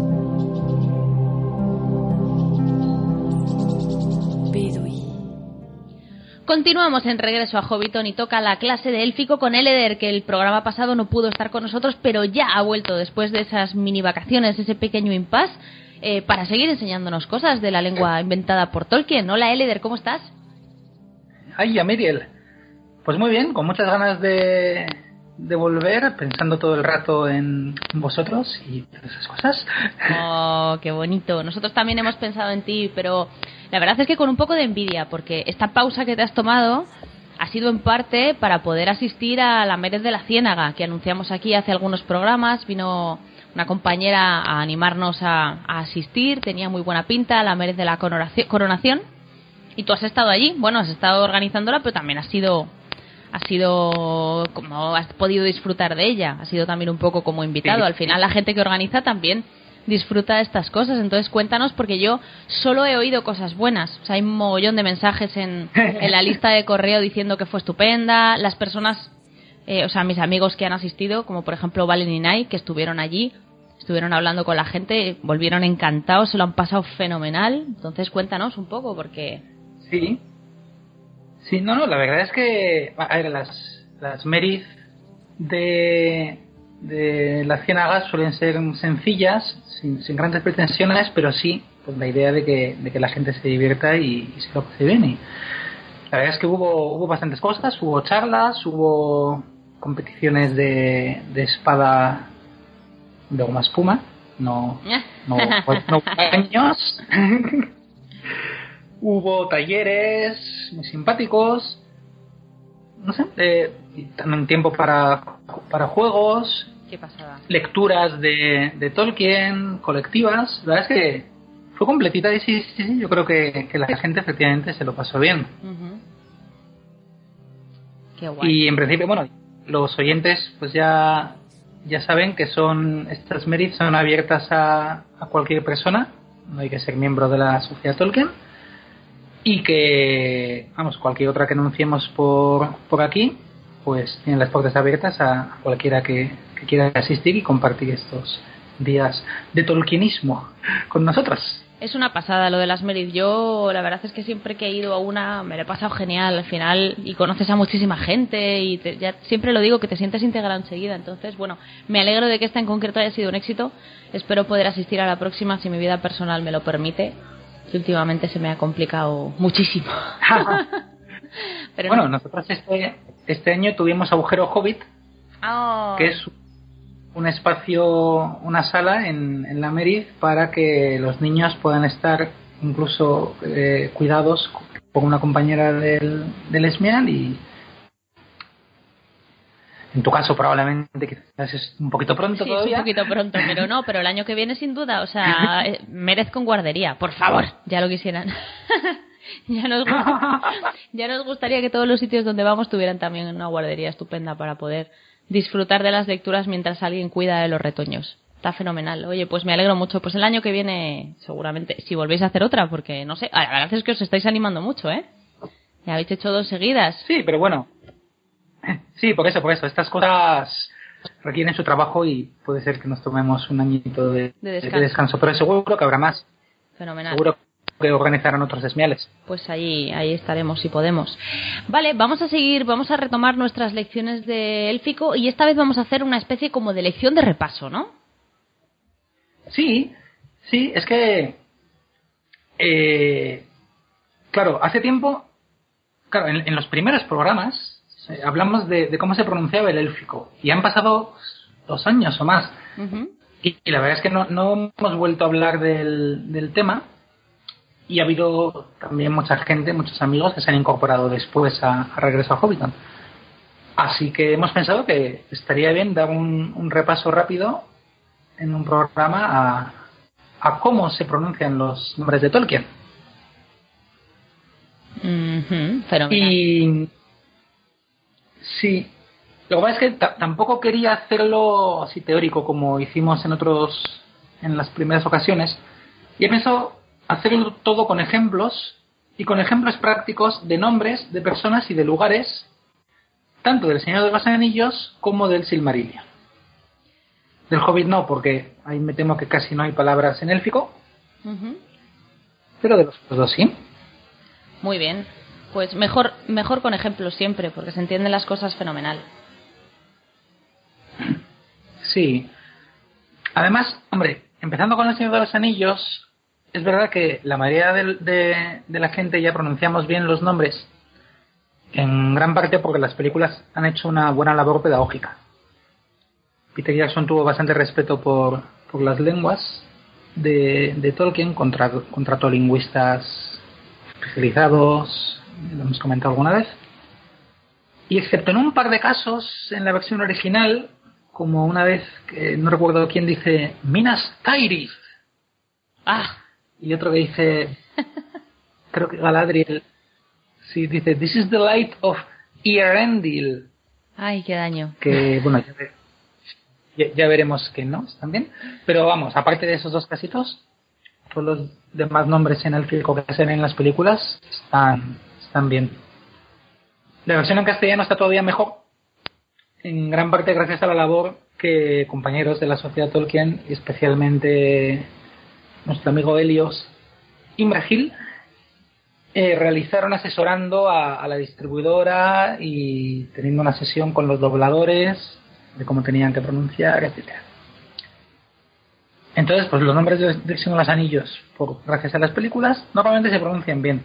Pero, aún así, viene bien usarlos precisamente para recordar algunas reglas sencillas. O sea, no solo es que tú pronuncias bien, sino por qué lo pronuncias así. Pues esta misma regla se aplica en otros. Vale. Vale, guay. Entonces. Vale. Unas reglas sencillas son, para los que no, no estuvieron al principio del programa o no lo recuerdan. El élfico se pronuncia mayoritariamente como el español. O sea, si tienes dudas con un sonido, pronúncialo a la española. Eh, Vale. Sauron, pues Sauron. Eh, hay algunos casos que ahora veremos donde sí se pronuncia como en inglés, pero la verdad es que son poquitos, son dos o tres letras solo. En general, las vocales y todo es como en, como en español. Guay. Vale. Por cierto, ahora que digo Sauron, otra regla muy, muy, muy, muy, muy importante. Muy, muy, muy, muy. En élfico no hay ninguna palabra aguda. O sea, no hay ninguna palabra que lleve el acento al final. O sea, no es Sauron. Ni Melkor. No, no, no, no. Es Sauron y Melkor. Vale. Vale, el acento nunca va en la, en la última. Eso es una cosa que muchas veces nos pasa, incluso a mí lo, luego os contaré. pasa alguna vez porque es la tendencia nuestra, ¿no? Pero se puede saber que no. Vale, entonces cuando una palabra tiene dos sílabas, pues ya sabemos que se va a acentuar en la primera, porque no puede ser en la última. Vale. Y cuando tiene más, lo habitual es que sean esdrújulas, o sea, que el acento lo lleve la tercera sílaba empezando por el final. Entonces, por eso es Legolas. Legolas. No Legolas ni Legolas. Exacto. que ya digo que normalmente se pronuncia bien Legolas. Sí, Es- los nombres que han salido en las películas es verdad que es difícil oírlos pronunciar mal. Mm, eso es. Es también Aragorn, Saruman, Boromir, Denethor. Vale. Entonces, digo, las palabras de tres o más sílabas se acentúan siempre en la tercera, empezando por el final, excepto cuando la segunda es más fuerte y le roba el acento. Porque esto es como en las peleas de niños, que el que es más fuerte, pues se te puede quitar la, la golosina, muy mal hecho. Niños, no lo hagáis. Pero con las sílabas pasa eso. Cuando la segunda sílaba es más fuerte, le roba el acento y se lo queda. Y entonces es llana. ¿Y qué pasa para que una segunda sílaba sea fuerte? ¿Cómo puede ser fuerte? Pues de dos formas, mayoritariamente. Una, porque termina en consonante. Si dividimos el nombre en sílabas, vemos, ¿no? Que es le, go, las. O a, ra, gorm. Go y ra eh, terminan en vocal. Entonces son débiles. Vale. Pero glorfindel. Glorfindel. Fin es la segunda sílaba y termina en consonante. O sea que es fuerte, o sea que se lleva la, el acento. Glorfindel. Vale. Por eso no es Glorfindel. Claro, eso es. Vale. Es Legolas, pero Glorfindel. Mira, con estas cosas me pasa que alguna vez me han preguntado, me han dicho, no, pero entonces ¿por qué se dice Glorfindel? Y yo no era capaz, porque no me acordaba de las lecciones y no era capaz de explicar por qué. Yo digo, mira, yo sé que es así, sé que es Glorfindel, sé que lo estás pronunciando bien, pero no te sé decir por qué. Y ahora ya, mira, ahora ya no se me va a olvidar. Porque con este, re- con este repaso es verdad que a mí también de las primeras lecciones se me había olvidado. Sí. No, además a mí me gusta esta explicación porque es como muy visual, las sílabas peleando a ver quién se queda el acento. y entonces, pues, o sea, el acento digamos que tiene que llegar a la tercera, pero si la segunda es más fuerte, ¡ah! la agarra y dice, no, no lo suelto. Vale.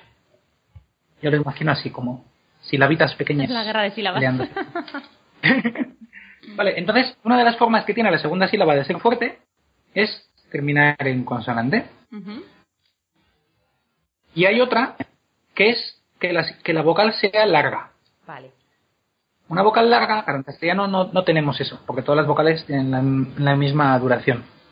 Pero en idioma sí, y en, en élfico sí. para que la vocal sea larga se distingue porque lleva una tilde. Y ese es otro tema importante. Las tildes, los acentos, digamos, no marcan realmente el acento. En, el acento se marca con eso que estamos diciendo ahora. Vale. Las tildes lo que te dicen es si la vocal es larga o corta. Y cuando la segunda es larga, la sílaba es fuerte y se queda con el acento. Como por ejemplo, anduril. Anduril. Vale, sí. Tiene sentido. Espada. ¿Vale? Entonces, Glorfindel y Anduril. Que a ver, habría que pronunciarlo eso, ¿no? Alargando la U. Anduril. Habitualmente, pues nosotros no lo, no lo hacemos. Pero esa sería la forma. ¿Vale? Vale. Bien. Bueno, estas ideas generales sirven ya para pronunciar bien la gran mayoría de las palabras de, del Señor de los Anillos y también una buena parte de las del Silmarillion. O sea que son reglas muy, interesantes. Pero hay otros detalles que podemos ver ya con el Silmarillion. Y vamos a empezar con los nombres de los Valar. Eh, claro, tenemos que empezar por el primero. Y el primero ya nos dice una cosa. Que W sí se pronuncia como en inglés. Entonces se dice Maue. Mm, Vale. Me alegro de que lo ¿cómo? digamos, porque alguna vez he oído Manué y, y duele, ¿eh? Duele, duele mucho oír eso. Hace como no una heridita, una heridita en el oído que sangra un poco. Sí, no, eh, mm, claro, no, no puede ser Manuel entre otras cosas porque no pueden ser agudas, como acabamos de comentar. Eso para empezar. Mm, Pero es Maue. Vale. Otra, letra, o dos letras, que se pronuncia como en inglés es la T, TH. Que se pronuncia como la Z castellana, o como, aunque seamos muy poquitos los hispanohablantes que la pronunciamos así, pero, pero bueno, o como la TH inglesa, ¿no? Vale. Entonces, por eso hay, hay que decir Morgoth. Morgoth, con nuestra Z. Mira, tengo que reconocer que Morgoth se me escapa mucho. Sí, no, no, a mí también, ¿eh? Es- Y no sé por qué. ¿Por qué? Es una palabra que se le escapa a mucha gente. Los otros Ahí, nombres no. de los Valar no suele haber problemas, pero con él no sé por qué. Y mira que digo Melkor, nunca digo Melkor, jamás. Pero he dicho Morgoth muchísimas veces y no, no entiendo qué es lo que me pasa, pero se me olvida. Algo tiene que haber porque le pasa a mucha gente. Algo de la estructura del castellano o de... No sé, no sé. Una palabra más oscura se tienda a pronunciar en aguda, no lo sé. Habría que investigarlo. Pero sí. Entonces eso, es Mo- Morgoth Vale. con esa Z. Que ya digo, para muchos amigos y oyentes tendrán que hacer un pequeño esfuerzo para pronunciarlo a la, a la castellana o a la inglesa pero Tolkien dijo que es así, ¿vale? Fenomenal. Vale. Otra es eh, que la V se pronuncia suave. Como en Argentina mucha gente, por ejemplo, o en Valencia. Ujú. Por eso es Varda y son los Valar. Como en francés, ¿no? Vale. Vale. Vale. En, en castellano normal no, se pronuncia la V y la B se pronuncian exactamente igual desde hace como mil años. Sí. pero pero sí, Varda. Vale. En nombres de tres sílabas tenemos un par de casos. Bueno, tenemos yo creo, creo que los tres casos. Tenemos el nombre típico en el que la segunda sílaba es débil, que es Orome. Ujú. Orome. Está. Oro no termina en consonante, pues es débil. Orome. Luego tenemos Yavanna, donde la segunda es fuerte, porque aunque sea doble consonante, eso cuenta como una consonante para cada lado. Vale. Entonces es Yavanna. Vale. Y entonces van, termina en consonante, es fuerte, se queda con acento. Ujú. Yavanna. Y luego, por ejemplo, el nombre que tenía en Valinor eh, Gandalf, Olorin, que lleva tilde en la O, esa tilde lo que marca es que la vocal es larga, Olorin. Ujú. Entonces se lleva el acento también. Vale. Vale, y el resto de Valar, la verdad es que no tiene mayor problema. Tulkas, Ulmo, Mandos, Aule. Y además eso se suelen pronunciar bien, por lo menos lo que yo conozco. También es verdad que yo entiendo que yo los pronuncio bien porque yo entré en la sociedad Tolkien española hace mucho y la gente hablaba de estos personajes. Y, y como había gente que había estudiado la pronunciación, pues lo pronunciaban bien y los demás por asociación lo acabamos pronunciando bien también. Pero yo entiendo que si tú no tienes contacto con nada, nada de esta pronunciación, con nadie que hable contigo de este tema o que conozca la pronunciación y coges el Silmarillion por tu cuenta y lo lees, claro, lo pronuncias como te da la gana. Es inevitable. O sea, que es Claro, normal pero que haya las películas sal... o sea, las películas han ayudado a los nombres del Señor de los Anillos, pero a los nombres del Silmarillion un lector, digamos, raso común que no quiera adentrarse en estudiar la pronunciación de, de, de las lenguas de Tolkien, eh, coge el Silmarillion y se pone a leer y pff, inevitablemente lo pronuncia un poco como, como quiere. Claro, eso es. A ver, y es verdad que hay un apéndice en el Señor de los Anillos, o sea, perdón, en el Silmarillion con los. Eh, la forma de pronunciar y tal, en el Señor de los Anillos, perdón, con la forma de pronunciar, pero claro, entiendo que la gente no se pone a leer eso. Sí, eso te iba a decir. Un gran. Hombre, igual se lee más que el apéndice sobre yegua de pipa, pero. pero tampoco. Ya. Bueno, Vale. pues vamos allá. Seguimos. Vamos a ver, dejando ya los Valar, hay felices en Valinor, vamos a los elfos. Y los elfos, pues el primero, Feanor. Vale. Feanor, porque la segunda es débil, Feanor. ¿Vale? Por cierto, punto importante, las diéresis, los puntitos, los dos puntos esos que se ponen encima de la E o de la A, Sí. ignoradlos por completo. Ignorad la diéresis. Diéresis Dices- go home. Dices los, los eh, castellano parlantes, ¿no? Sí, claro. A nosotros, o sea, quedan muy bonitas, una palabra con sus dos puntitos encima de la E, está muy bien, como Feanor, pero no significan absolutamente nada en la pronunciación. Y efectivamente, es que Tolkien las puso porque los ingleses pronunciaban de pena las vocales, porque pronunciaban a lo suyo, entonces las puso para decir, no, eso es una E. No es la E, la como digo, no es Ierendil, no, es Earendil. Pronuncia cada vocal, tal y por eso las marcó. Pero a nosotros, como ya las pronunciamos bien, no nos hace falta. Que decir, no pasa nada, son muy bonitas, está muy bien dejarlas al escribir, pero no hay que. No nos dicen nada para, para pronunciar. Vale. Vale. En los elfos famosos de la primera edad tenemos varios casos en los que la segunda sílaba es fuerte. Entonces, pues el acento se lo queda. Y son casos como Fingolfin, Finarfin, Earendil, Ujú. Celebrimbor, Carancir. ¿Vale? La verdad es que hay bastantes casos. Y en esos casos, pues es así. Y algún caso eh, en el que es fuerte porque la vocal es larga. Como que le brillan. Y luego algún caso, pero la verdad es que pocos, curiosamente, en las que no. Como es débil, pues Kurufin. Vale. Y luego ya muchos casos de dos sílabas, claro. Vale, vale, Vale. vale, vale. Una cosa curiosa. Hemos dicho que Lebrimbor y que Lebrian.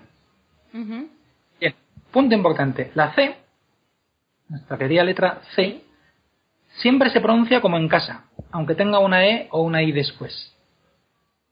Nunca se pronuncia como en cielo o cielo, sino siempre como en casa. Por eso es Celebrimbor, Celeborn, Celebrian o Kirdan. Vale. ¿Vale? No. En la primera película que se, que se hizo del Señor de los Anillos sí que decía, no, mi señor Celeborn. Pues no, no es Celeborn. Vale. Y, y eso, Sirdan o Cirdan. No, yo, yo también muchas veces yo dije Cirdan. Ujú. Claro, Cirdan además es que... que no sé por qué. Claro, por eso, por lo mismo, porque no se ha oído. No Claro. se ha oído las películas y... y bueno. Claro. Bueno, pues la, la C siempre se pronuncia como K. O sea, siempre es Kirdan, Celeborn, etc. Y lo mismo que la C pasa con la G. La G siempre es la de gato. Y nunca es la de Ginebra, por ejemplo. Siempre es Gilgalad y no Gil, Gilgalad. Que por cierto, eso sí lo he oído. Sí he oído Gilgalad. eh, Sí. españolizándolo completamente. Muchas veces. Claro, Y además, claro. hay- y además Galad, acabado en, o sea, con, poniendo el acento en la última que en realidad es Gilgalad, ¿no? Eh, sería así. Claro, a ver, como es una palabra compuesta, ahí puede haber un poco distintas variaciones según cómo lo tomes, pero vendría a ser Gilgalad. O si quieres, Gilgalad. Si lo tomas acentuando cada parte por separado, pues Vale. Gilgalad. Pero en cualquier caso, Gil, siempre. Vale. Vale. Y dejando los elfos, vamos a llegar ahora a los lugares. Bueno, porque por supuesto, los que tienen nombres en otros idiomas que no es élfico, se pueden pronunciar distinto. Eh, los nombres en enano, por ejemplo, o, o en Oestron, pues pueden, algunos son inglés antiguo, como Rivendell, por eso no es Rivendell, porque es que no es élfico, entonces no, no se le aplican estas reglas. Ahí sí que sería correcto que un inglés dijera, no sé exactamente cómo será, Rivendell. ¿vale? Pero, pero en los lugares que sí son en élfico, pues tenemos, por ejemplo, Porque Ri- El eh. Rivendell, ¿en qué, ¿en qué lengua está? es, es inglés, Es inglés tal cual. Es inglés. Lo que pasa es que usa, usa palabras ya poco, poco usadas en inglés, que tienen un, un tono así como antiguo. Vale. De- Del es un valle y Riven es hendido, más o menos. Por lo que yo recuerdo, ¿eh? alguien me puede corregir. Entonces, claro, es como Rivendell, un valle hendido. Porque su forma en élfico es Imladris. Ya. Imladris significa lo mismo. Imlad es valle profundo y Ris es una hendidura. Vale. O, por ejemplo, Isengard, que sí sería correcto, yo creo, pronunciar Isengard porque es, es inglés antiguo, es anglosajón. Gard, de hecho, es guardia, es fortaleza. Vale. Y Eisen, creo, y Eisen es una forma antigua de Iron, o sea, fortaleza de hierro.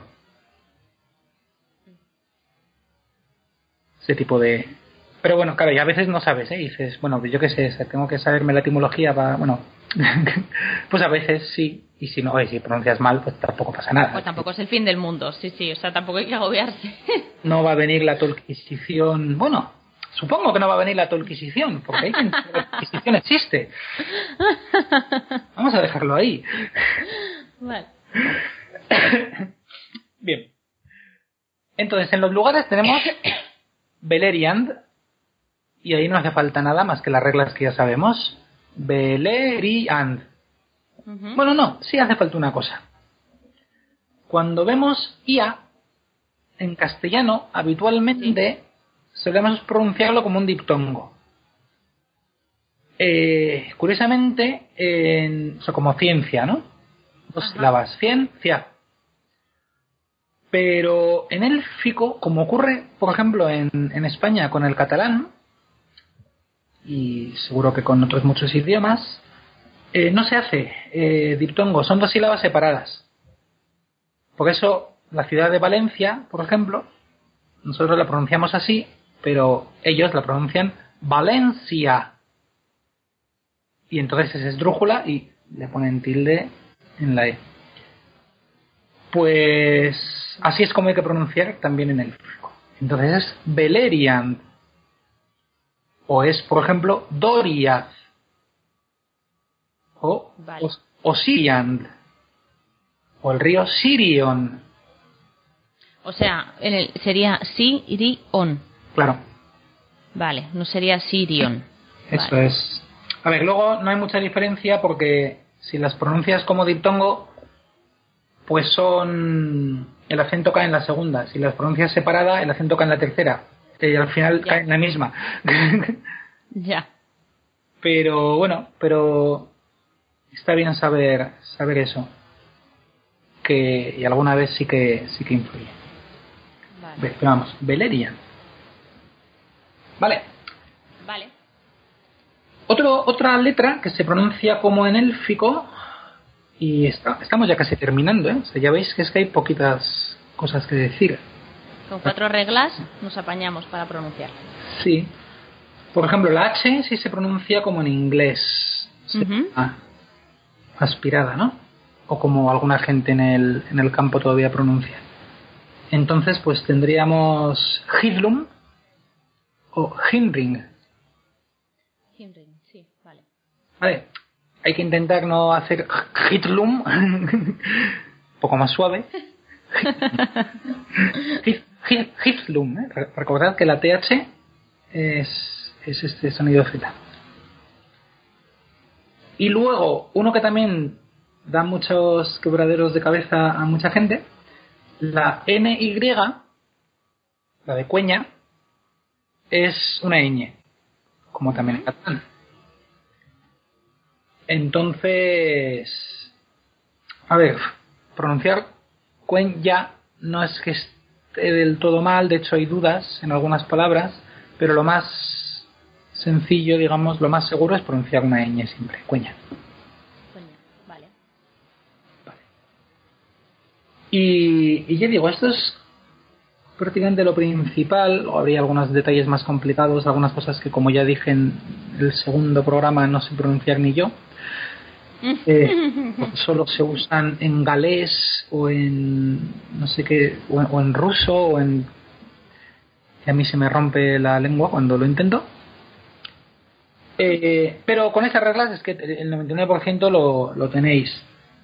Y, y así vemos que efectivamente no pues o sea en cuanto lo penséis un poco veréis como algunas veces pronunciamos algo mal pues como acabas de decir tú por, por costumbre pero a mí, y a mí me pasaba, o sea, yo, bueno, y me pasa todavía yo hoy, según estaba repasando esto, digo, pues si yo siempre digo Nargothrond.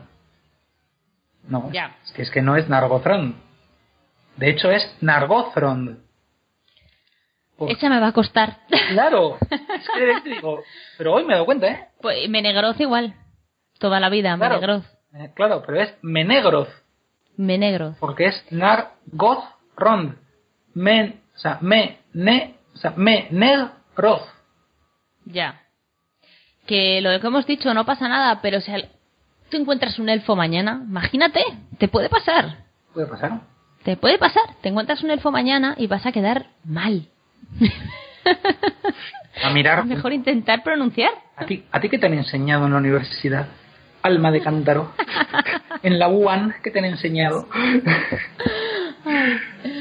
Muy bien. Y, y nada, ya digo, ah, podríamos ver algún detalle más, pero vamos a ver solo dos. Uno es que la, la Q, la QU, en castellano nos comemos la U y hacemos queso, ¿no? No decimos cueso. Pues en cueña diríamos cueso, Pues, eh, porque la Q también se pronuncia la U. vale. Y luego la doble L en élfico es efectivamente una doble L. No es una L. Ni una L o, o, sea, o, o como lo pronunciamos de formas muy distintas, ¿no? En los hispanohablantes. No, es una doble L, es L. Por eso, el nombre del libro no es Quinta Silmarillón, como reconozco que yo también pronunciaba al principio, sino Cuenta Silmarillion. Cuenta con un Silmarillion. Efectivamente, y pronunciando la L, bien, esa doble L. Y además, como es doble, el acento se lo lleva la, la I. Silmaril. Silmarillion. Ya. Vale. Y, y ya está. O sea, la verdad es que con esto es que tenéis el 99% de los, de los nombres. Vamos, si, si os apetece, agarrar ahora los libros, buscar nombres en élfico, eh, intentar pronunciarlos según siguiendo estas reglas, cogiendo un poquito de. con un poquito de, atención, y ya veréis cómo en, poco tiempo os, os vais repitiendo y os, os va saliendo natural, y no os pasará como a esos pobres actores de la película mm, que dan en ridículo, puedo decir, y Rendil y Minas Tirith. Que ya digo, ¿eh? que, no, que no nos volvamos tampoco locos, que si se- pronuncia mal no pasa absolutamente nada. Pero bueno, ya que Tolkien hizo estas reglas, pues y nos gusta tanto su obra, pues yo creo que es bonito pronunciarlas como, como él decía. Pues muchas gracias, Eleder. Un repaso estupendo que nos ha vuelto a situar pues eh, al inicio de las clases, pero, pero ya te digo, es bueno porque yo creo que es una lección muy importante que a veces se nos ha quedado olvidada entre cómo se construyen las palabras en Cuenya o cómo se construyen en, en Sindarin y esas, esas lecciones tan complicadas que hemos emprendido después. Sin embargo, este es un punto muy importante y hemos hecho bien en recordarlo porque solo con estas poquitas reglas ya podemos pronunciar el fico como si fuéramos unos super expertos O unos elfos de, de pura cepa. o unos elfos de pura cepa. Así que bueno, muchísimas gracias por estar aquí con nosotros otra vez. Gracias por esta lección magistral y nos vemos en el próximo regreso a Hobbiton. Muchas gracias a, a vosotros y a todos los oyentes. Ten Narato.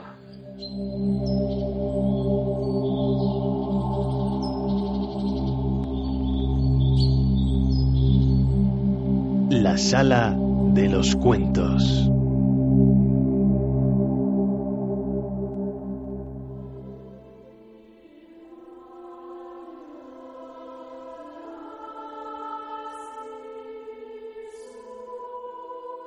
Los otros permanecieron un tiempo junto al río. Habían estado callados un rato yendo de un lado a otro inquietos, pero ahora estaban sentados en círculo y hablaban. De cuando en cuando trataban de hablar de alguna cosa, del largo camino y de las numerosas aventuras que habían encontrado.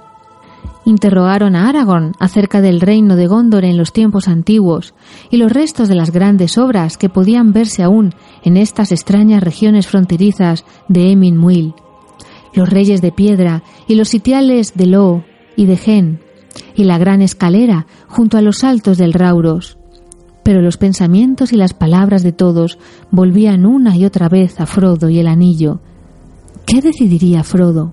¿Por qué dudaba? Trata de averiguar qué camino es el más desesperado, me parece, dijo Aragón. No me sorprende, hay menos esperanzas que nunca para la compañía si vamos hacia el este. Gollum nos ha seguido el rastro y es posible que nuestro viaje ya no sea un secreto. Pero Minas Tirith no está más cerca del fuego y la destrucción de la carga. Podemos quedarnos aquí un tiempo y defendernos como bravos, pero el señor Denethor y todos sus hombres no podrían conseguir lo que no está al alcance de los poderes de Elrond, según dijo él mismo, o mantener en secreto la carga o mantener a distancia a las fuerzas del enemigo cuando venga tras ella. ¿Qué camino elegiríamos nosotros en lugar de Frodo? No lo sé. Nunca hemos necesitado más a Gandalf. Cruel ha sido nuestra pérdida, dijo Legolas, pero tendremos que encontrar alguna solución sin la ayuda de Gandalf. ¿Por qué no lo decidimos entre todos y ayudamos así a Frodo? Llamémoslo de vuelta y votemos. Yo votaré por Minas Tirith. Y yo también, dijo Gimli. Nosotros, por supuesto, solo vinimos a ayudar al portador a lo largo del camino, y no tenemos por qué ir más allá. Ninguno de nosotros ha hecho un juramento ni ha recibido la orden de buscar el monte del destino. Dejar Lothlorien fue duro para mí, pero he venido aquí tan lejos. Y digo ahora, ha llegado el momento de la última decisión, y para mí es evidente que no dejaré a Frodo. Yo elegiría Minas Tirith, pero si él piensa otra cosa, lo seguiré. Yo también iré con Frodo, dijo Legolas. Sería desleal despedirme de él ahora. Sería de veras una traición si ahora todos lo abandonáramos, dijo Aragón. Pero si va hacia el este, no es necesario que lo acompañemos todos, ni creo que convenga. Es un riesgo desesperado tanto para ocho como para dos o tres, o uno solo. Si se me permitiera elegir, yo designaría a tres compañeros. Sam, que no podría soportar que fuera de otro modo, Gimli y yo mismo. Boromir volverá a Minas Tirith donde su padre y la gente lo necesitan, y junto con él irían los demás, o al menos Meriadoc y Peregrine, si Legolas no está dispuesto a dejarnos. ¡Imposible! exclamó Merry. No podemos dejar a Frodo. Pippin y yo decidimos desde un principio acompañarlo a todas partes, y aún es así para nosotros. Aunque antes no entendimos lo que eso significaba. Parecía distinto allá lejos, en la comarca o en Rivendell. Sería una locura y una crueldad permitir que Frodo vaya a Mordor. ¿Por qué no podemos impedírselo? Tenemos que impedírselo, dijo Pippin. Y por eso está preocupado, no me cabe ninguna duda. Sabe que no estaremos de acuerdo si quiere ir al este, y no le gusta pedirle a alguien que lo acompañe. Pobre viejo. Y no podría ser de otra manera. Ir a Mordor solo. Pippin se estremeció. Pero el viejo, tonto y querido hobbit debiera saber que no tiene nada que pedir. Debiera saber que si no podemos detenerlo, no lo dejaremos solo. Perdón, dijo Sam, pero no creo que ustedes entiendan del todo a mi amo. Las dudas que él tiene no se refieren al camino que ha de tomar. Claro que no. ¿De qué servirían Minas Tirith de todos modos? A él quiero decir, si usted me perdona, señor Boromir, añadió, volviéndose. Fue entonces cuando descubrieron que Boromir, quien al principio había esperado en silencio fuera del círculo, ya no estaba con ellos. ¿Qué ha ido a hacer ahora? preguntó Sam preocupado. Ha estado raro desde hace un tiempo, me parece. De cualquier modo, no es un problema de él. Se ha ido a su casa, como siempre ha dicho, y no lo culpo. Pero el señor Frodo sabe que necesita encontrar las grietas del destino, si es posible. Pero tiene miedo. Ahora que ha llegado el momento de decidirse, está simplemente aterrorizado. Este es su problema. Por supuesto, ha ganado un poco de experiencia, por así decir, como todos nosotros, desde que salimos de casa o estaría tan asustado que tiraría el anillo al río y se escaparía. Pero tiene todavía demasiado miedo para ponerse en camino, y tampoco está preocupado por nosotros, si vamos a ir con él o no. Sabe que no lo dejaríamos solo. Recuerden lo que digo, tendremos dificultades cuando venga, y estará de veras decidido tan cierto como que se llama Bolsón. Pienso que hablas con más sabiduría que ninguno de nosotros, Sam, dijo Aragón. ¿Y qué haremos si tienes razón? Detenerlo, no dejarlo ir, gritó Pipín. No sé, dijo Aragón. Es el portador, y el destino de la carga pesa sobre él. No creo que nos corresponda empujarlo en un sentido o en otro. No creo, por otra parte, que tuviéramos éxito si lo intentáramos. Hay otros poderes en acción, mucho más fuertes. Bueno, me gustaría que Frodo se decidiera a volver y concluyéramos el asunto, dijo Pipín. Esta espera es horrible. ¿No se cumplió ya el tiempo? Sí, dijo Aragón. La hora ha pasado hace rato. La mañana termina. Hay que llamarlo. En ese momento reapareció Boromir. Salió de los árboles y se adelantó hacia ellos sin hablar. Tenía un aire sombrío y triste. Se detuvo como para contar quiénes estaban presentes y luego se sentó aparte, los ojos clavados en el suelo. ¿Dónde has estado, Boromir? preguntó Aragón. ¿Has visto a Frodo? Boromir titubeó un segundo. Eh, sí y no, respondió lentamente. Sí, lo encontré en la ladera de la colina y le hablé. Lo insté a que viniera a Minas Tirith y que no fuera al este. Me enojé y él se fue, desapareció. Nunca había visto nada semejante, aunque había oído historias. Tiene que haberse puesto el anillo.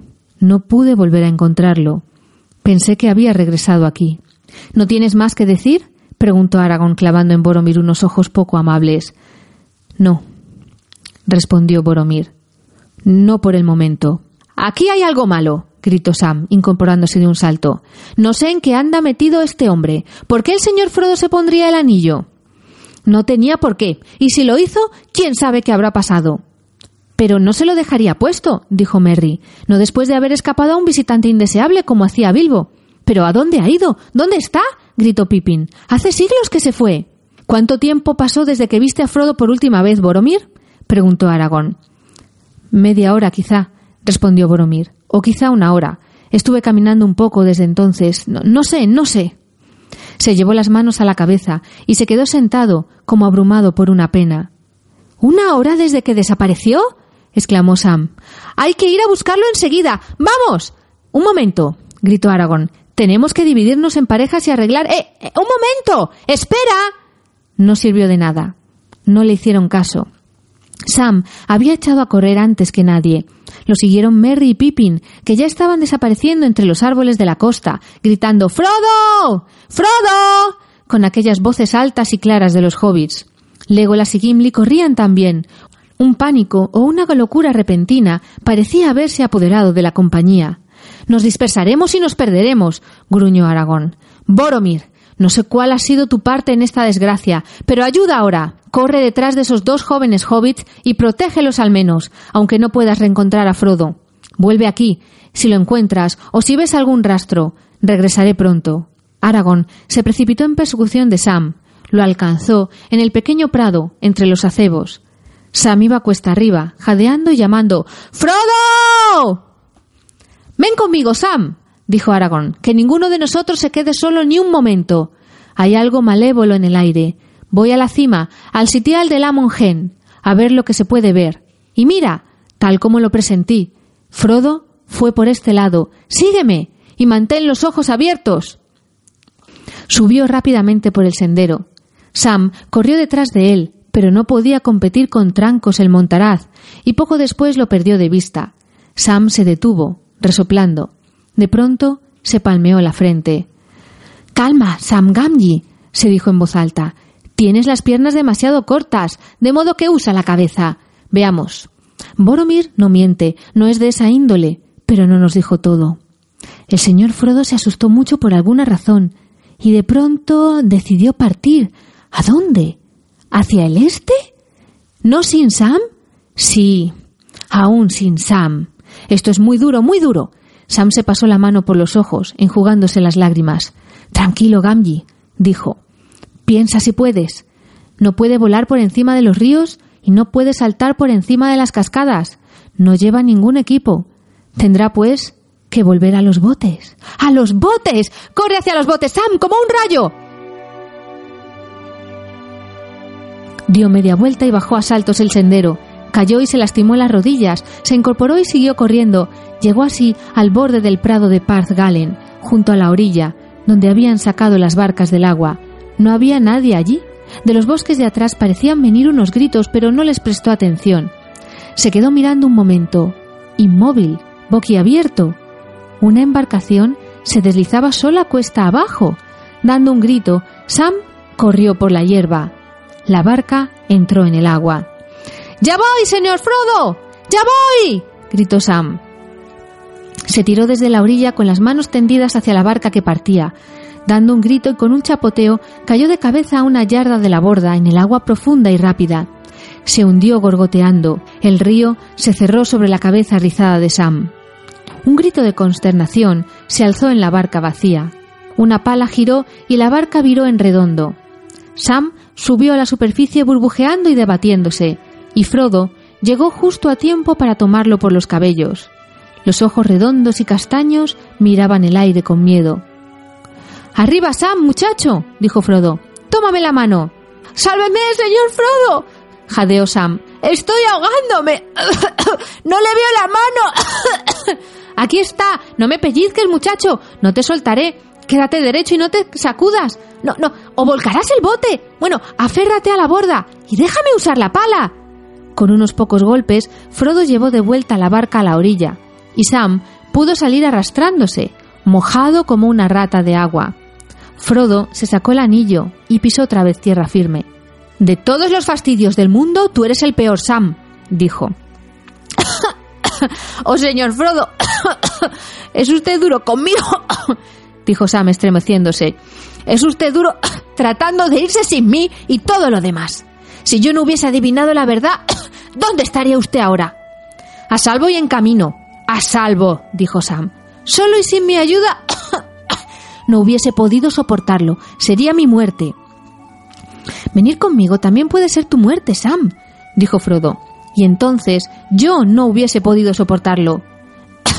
no es tan seguro como si me quedara, dijo Sam. Pero voy a Mordor. Lo sé de sobra, señor Frodo.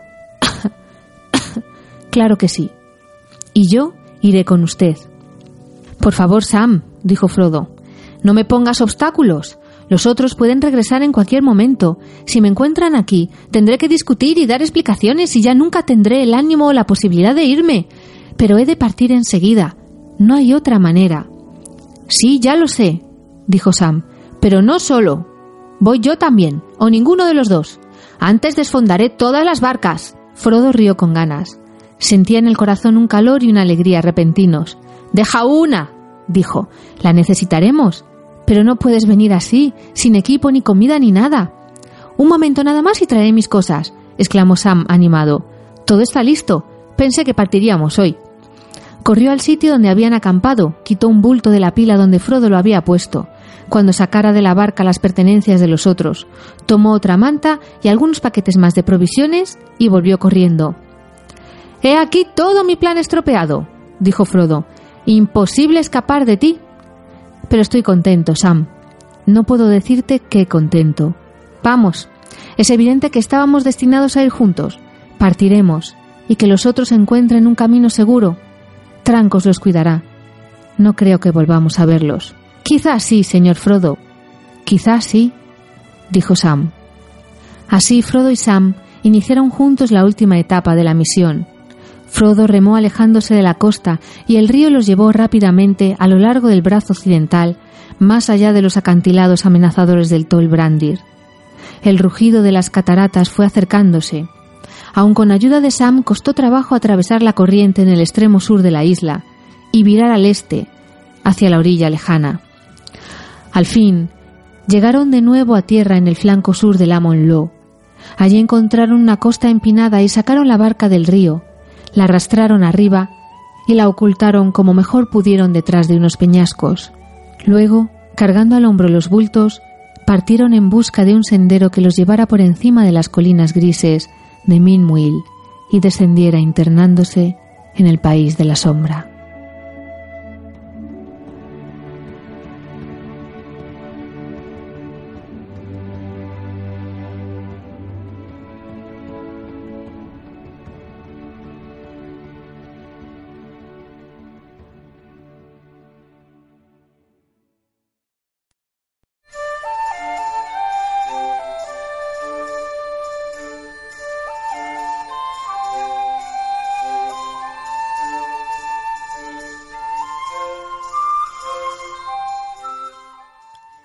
Bienvenidos a una nueva edición de la Píldora Bibliográfica.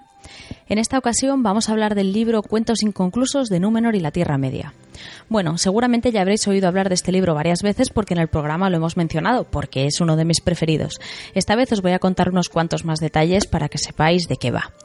Bueno, eh, este libro está escrito por supuesto por J.R.R. Tolkien en colaboración con Christopher Tolkien. Es uno de esos libros extra de la Tierra Media en la que tenemos algunas historias eh, más completas y con más detalles, pero eh, póstumo, es decir, Christopher Tolkien tuvo que reunir una serie de anotaciones de Tolkien para poder encontrar un texto con el que rellenar el libro.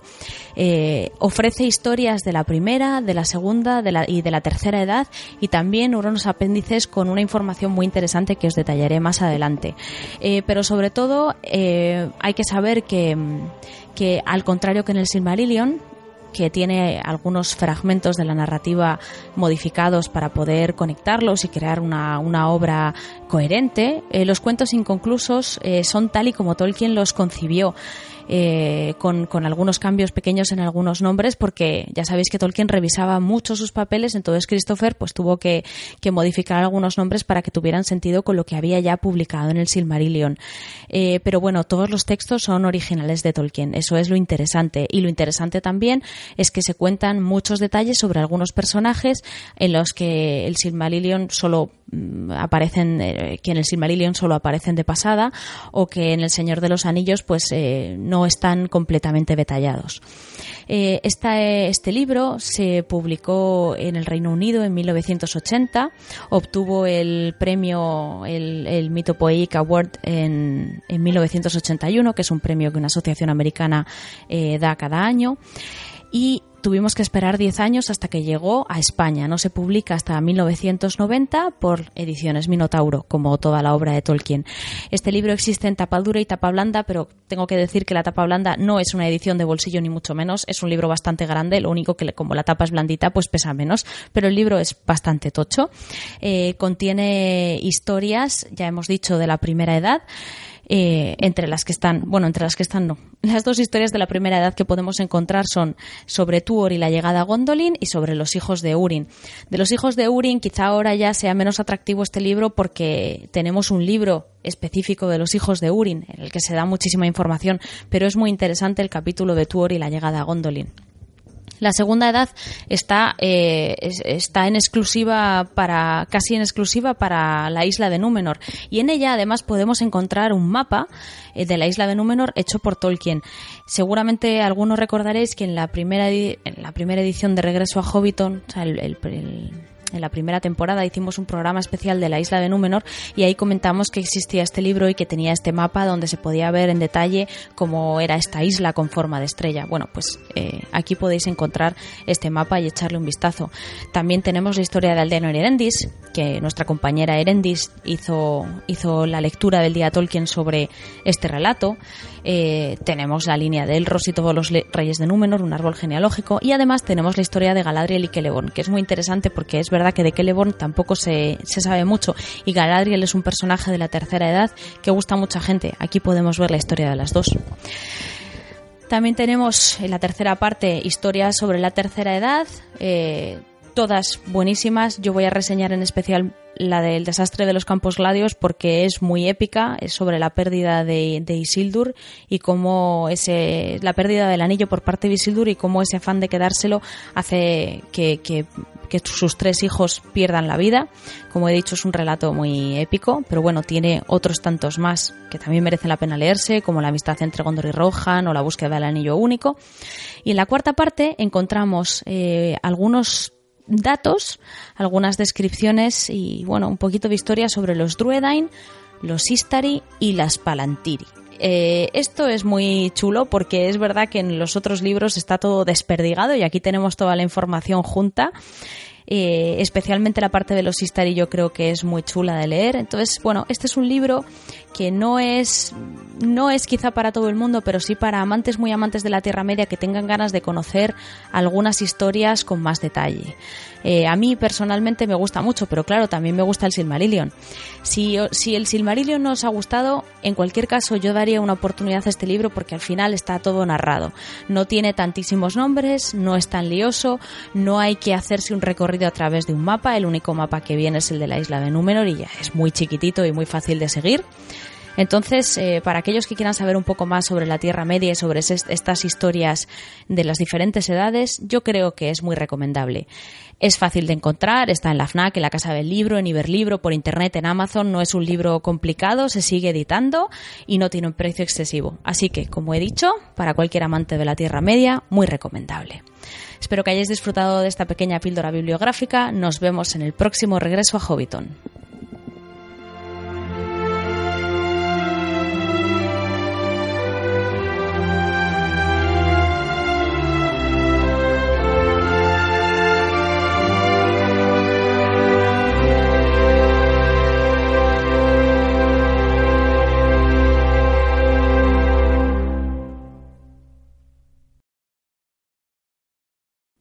Estás escuchando Regreso a Hobbiton, el podcast de la Sociedad Tolkien Española.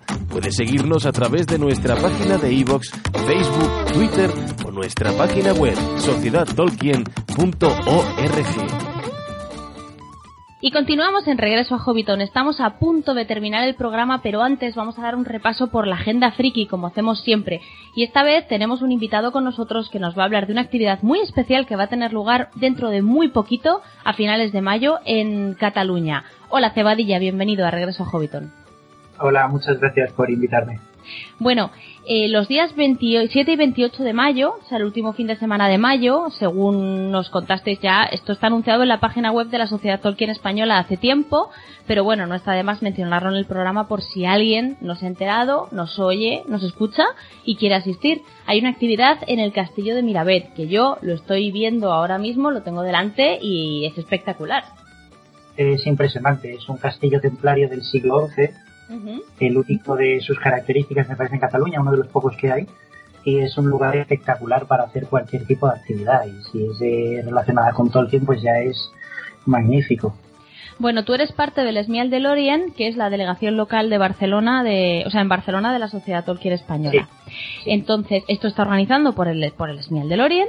Eh, cuéntanos un poco, pues, qué actividades se van a hacer, cómo puede apuntarse la gente, si tiene algún precio el evento, si es gratuito, pues un poquito en general. Vale, eh, las actividades las, haremos a lo largo del fin de semana, del 27 y del 28, como has dicho. Eh, haremos un poquito de todo. Habrán talleres, eh, habrá una demostración de forja, habrá mm, pases de... pondremos de, una película de estas de fanfilm y la verdad es que todas las actividades son abiertas, no hace falta apuntarse previamente. También va a haber un taller de baile. O sea, vamos a hacer bastantes actividades y cualquier persona puede participar en cualquier actividad sin apuntarse previamente. El único precio que tiene es el precio que tiene el castillo, que es un museo. Es un museo que pertenece a la red de museos de Cataluña y como tal tiene una entrada, pero es muy poquito, son tres euros, tres euros y medio. Y los socios de la sociedad están gratis. Esto es muy importante. Ah, vale, o sea. socio. Sí. Vale, vale, o sea que cualquier socio de la Sociedad Tolkien Española que esté, sea de Cataluña y quiera acercarse al castillo de Mirabet, o bueno, de Cataluña o de cualquier parte, porque oye, la gente que vaya desde donde quiera, pero. sabemos que vamos a tener que amigos que van a venir de Valencia y Zaragoza. ah, bueno, mira, fenomenal. Y la gente. La, la gente de la ST entonces entra completamente gratis. Completamente gratis. Es un acuerdo que hemos llegado con el con la red de museos de Cataluña que nos lo, que nos lo han ofrecido, nos lo han, nos lo han puesto en bandeja para que todo el mundo pueda entrar gratis con el carnet de socio. Fenomenal, pues no hay que olvidarse el carnet de socio, que muchas veces nos lo dejamos en casa y para estas cosas es muy importante. Siempre en la cartera. Muy bien. Eh, bueno, el Esmial del Orient va a estar allí organizando las actividades, todo va a estar ambientado en Tolkien. Sí, sí, de hecho la, ambientación va a ser bastante gondoriana, Ajá. porque se enlazará un poco también con la Estelcon que organizamos también nosotros ahora a finales de primeros de octubre. Mm. Y vamos a, vamos a, aunque la, la ambientación va a ser genérica, va a ser de Tolkien, todo Tolkien, vamos a decorar todo el castillo en la obra de Tolkien, va a ser bastante gondoriano. Fenomenal. Y por lo que sé, eh, hay un horario de actividades. O sea, hay, hay, un horario, el horario entiendo que es el de apertura del castillo. Una vez cierra el castillo, no podéis quedaros allí. Por lo tanto, de 10 de la mañana a 5 de la tarde. Ah, fenomenal. Tres horas hay mucho tiempo para poder hacer muchas cosas y estar allí todo el día y pasárselo de maravilla. Muy bien. Oye, ¿es fácil llegar al castillo de Mirabet? El castillo de Mirabet, bueno, es eh, por carretera el acceso está, está bien, está en el mismo pueblo de Mirabet, es un pueblo pequeñito y en lo alto del pueblo está el castillo. Ahí la manera de llegar es desde... Nosotros siempre vamos desde Tortosa porque organizamos la Telcon entre, ambas, entre ambos sitios Igualmente en, nuestro, en nuestras redes sociales, en nuestro blog y en Facebook, Twitter, también vamos a indicar la manera de, cómo llegar para que nadie se pierda. Es bastante sencillo de llegar. Perfecto. Pues eh, le recuerdo a todo el mundo que eh, es el 27 y el 28 de mayo en el castillo de Mirabet, de 10 de la mañana a 5 de la tarde, que la entrada es un precio muy, muy, muy reducido, que es el de la entrada al castillo para todos los socios de la Sociedad Tolkien Española es gratuito y las actividades no cuestan nada. Tenéis información en la página web de la Sociedad Tolkien Española eh, y también en la página de Facebook y en el Twitter del Esmial del Orient. ¿Correcto? Y, en nuestro blog también contamos cositas. Ah, es verdad, y en el blog del Esmial del Orient. Siempre todas las novedades las vamos publicando también por el blog. Que es esmiallorien.blogspot.com. Correcto. Vale, fenomenal. Bueno, de todas formas, yo creo que si se pone, si la gente pone en Google, en Google Esmial del Orient, lo encuentras. Lo primero que sale somos nosotros. Vale, fenomenal. No nos escondemos de nadie. Pues ya que estamos y ya que lo has mencionado tú, que no he sido yo, pero ya que lo has mencionado tú, eh, la Estelcon que es el evento más grande de la Sociedad Tolkien Española, que se realiza una vez al año. Hemos hablado en este programa muchas veces de la Estelcon, lo promocionamos todos los años, una vez incluso hicimos un programa desde la Estelcon. Este año la Estelcon se organiza en el Castillo de Mirabet y la organiza también el Esmial del Orient. Correcto, de hecho la actividad de mayo viene un poco dada por la actividad de, por la Estelcon. Eh, nos dieron permiso para celebrar parte de la Estelcon en el castillo y también para hacer la actividad de mayo. O sea, eh, vamos a aprovechar muy bien el entorno. Es un entorno magnífico y queremos mm, sacarle todo el partido que podamos.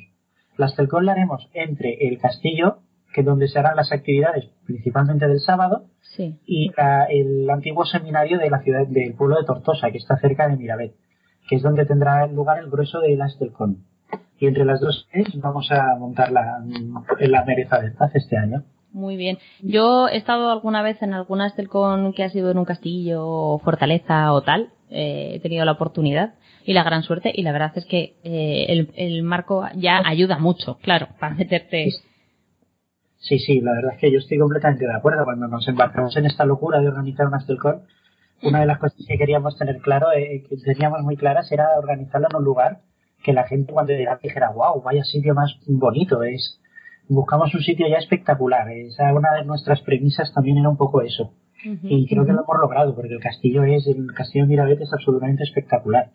Es muy maravilloso. Sí, yo estoy viendo fotos aquí, sobre todo una foto que hay en la, la página web del, de, de la Generalitat de Cataluña, y es que es alucinante porque es una vista de todo el pueblo y en lo alto de la montaña se alza el castillo y con el y con el río Ebro a los pies del castillo. Eso es, con el río. La verdad es que la, es fantástico el, el emplazamiento, ¿eh?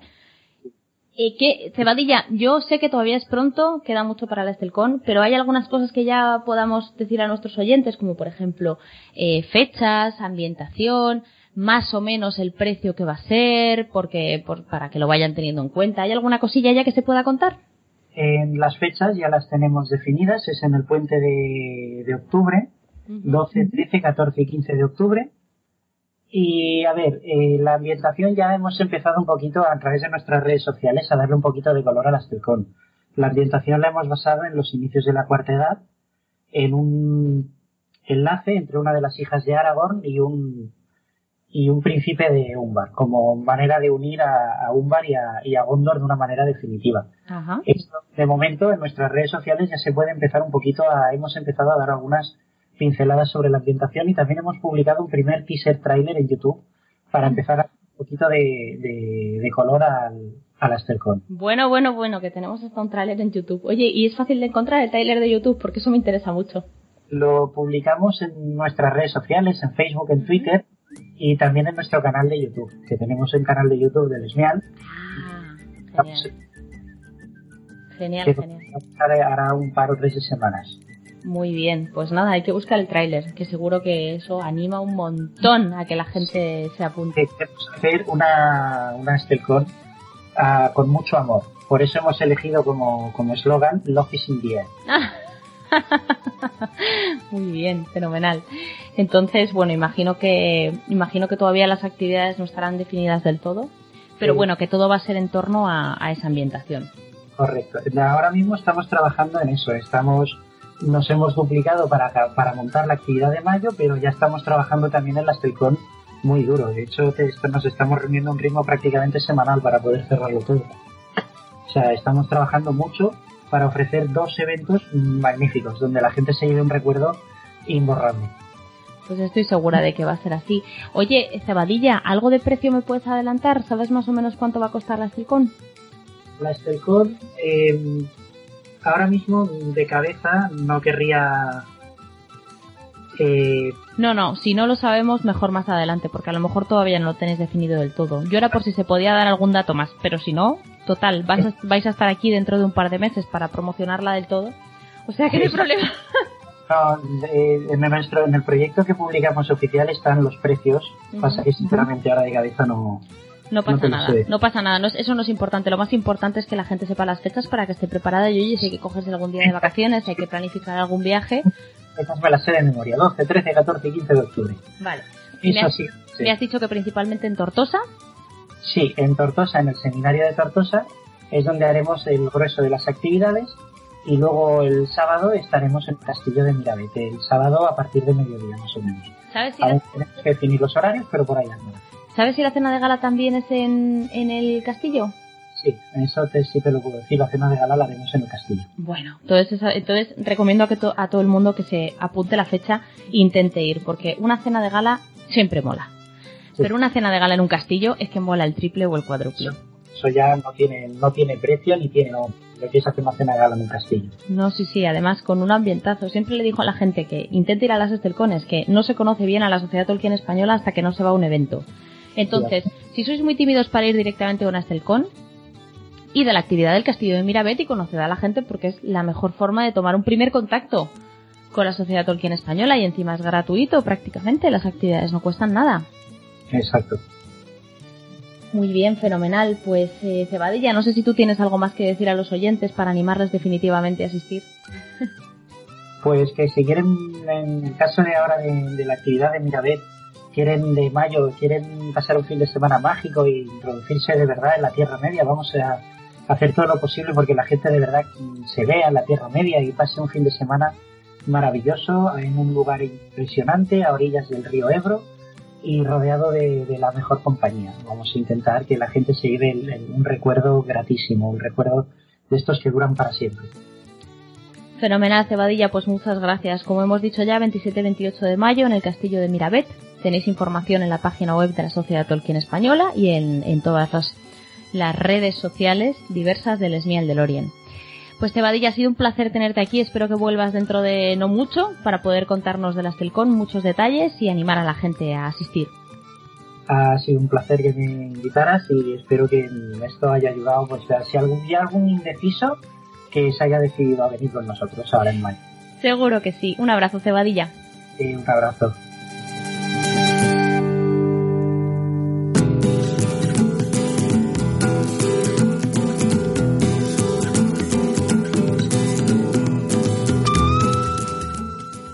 Y aquí concluye este programa de regreso a Hobbiton. Esperamos que hayáis disfrutado de estas horas con nosotros. Habéis escuchado música de Alex Pérez Mansergas compuesta especialmente para este podcast del grupo Innerlands y de Gregoire Lorme. La lectura ha corrido a cargo de María José Rodríguez con arreglos de Rafael Fortún y las portadas, como siempre, de Nai. Nos vemos en el próximo programa donde hablaremos de la historia de amor más bonita y más importante de la obra de Tolkien, nada más y nada menos que de Beren y Lucien. Y lo hacemos porque este mes de junio, a primero, sale un libro especial con esta historia ampliada, igual que salió en su día Los hijos de Urin. Pues ahora va a haber una publicación especial sobre Beren y Lucien y estamos deseando tenerlo con nosotros, leerlo y poder hablar de ello en el próximo programa. Así que no faltéis. Nos vemos pronto. Nuestro Esmial está siempre abierto para vosotros, así que esperamos que no faltéis a la cita. Hasta entonces, pasadlo muy bien y que los Valar os guarden.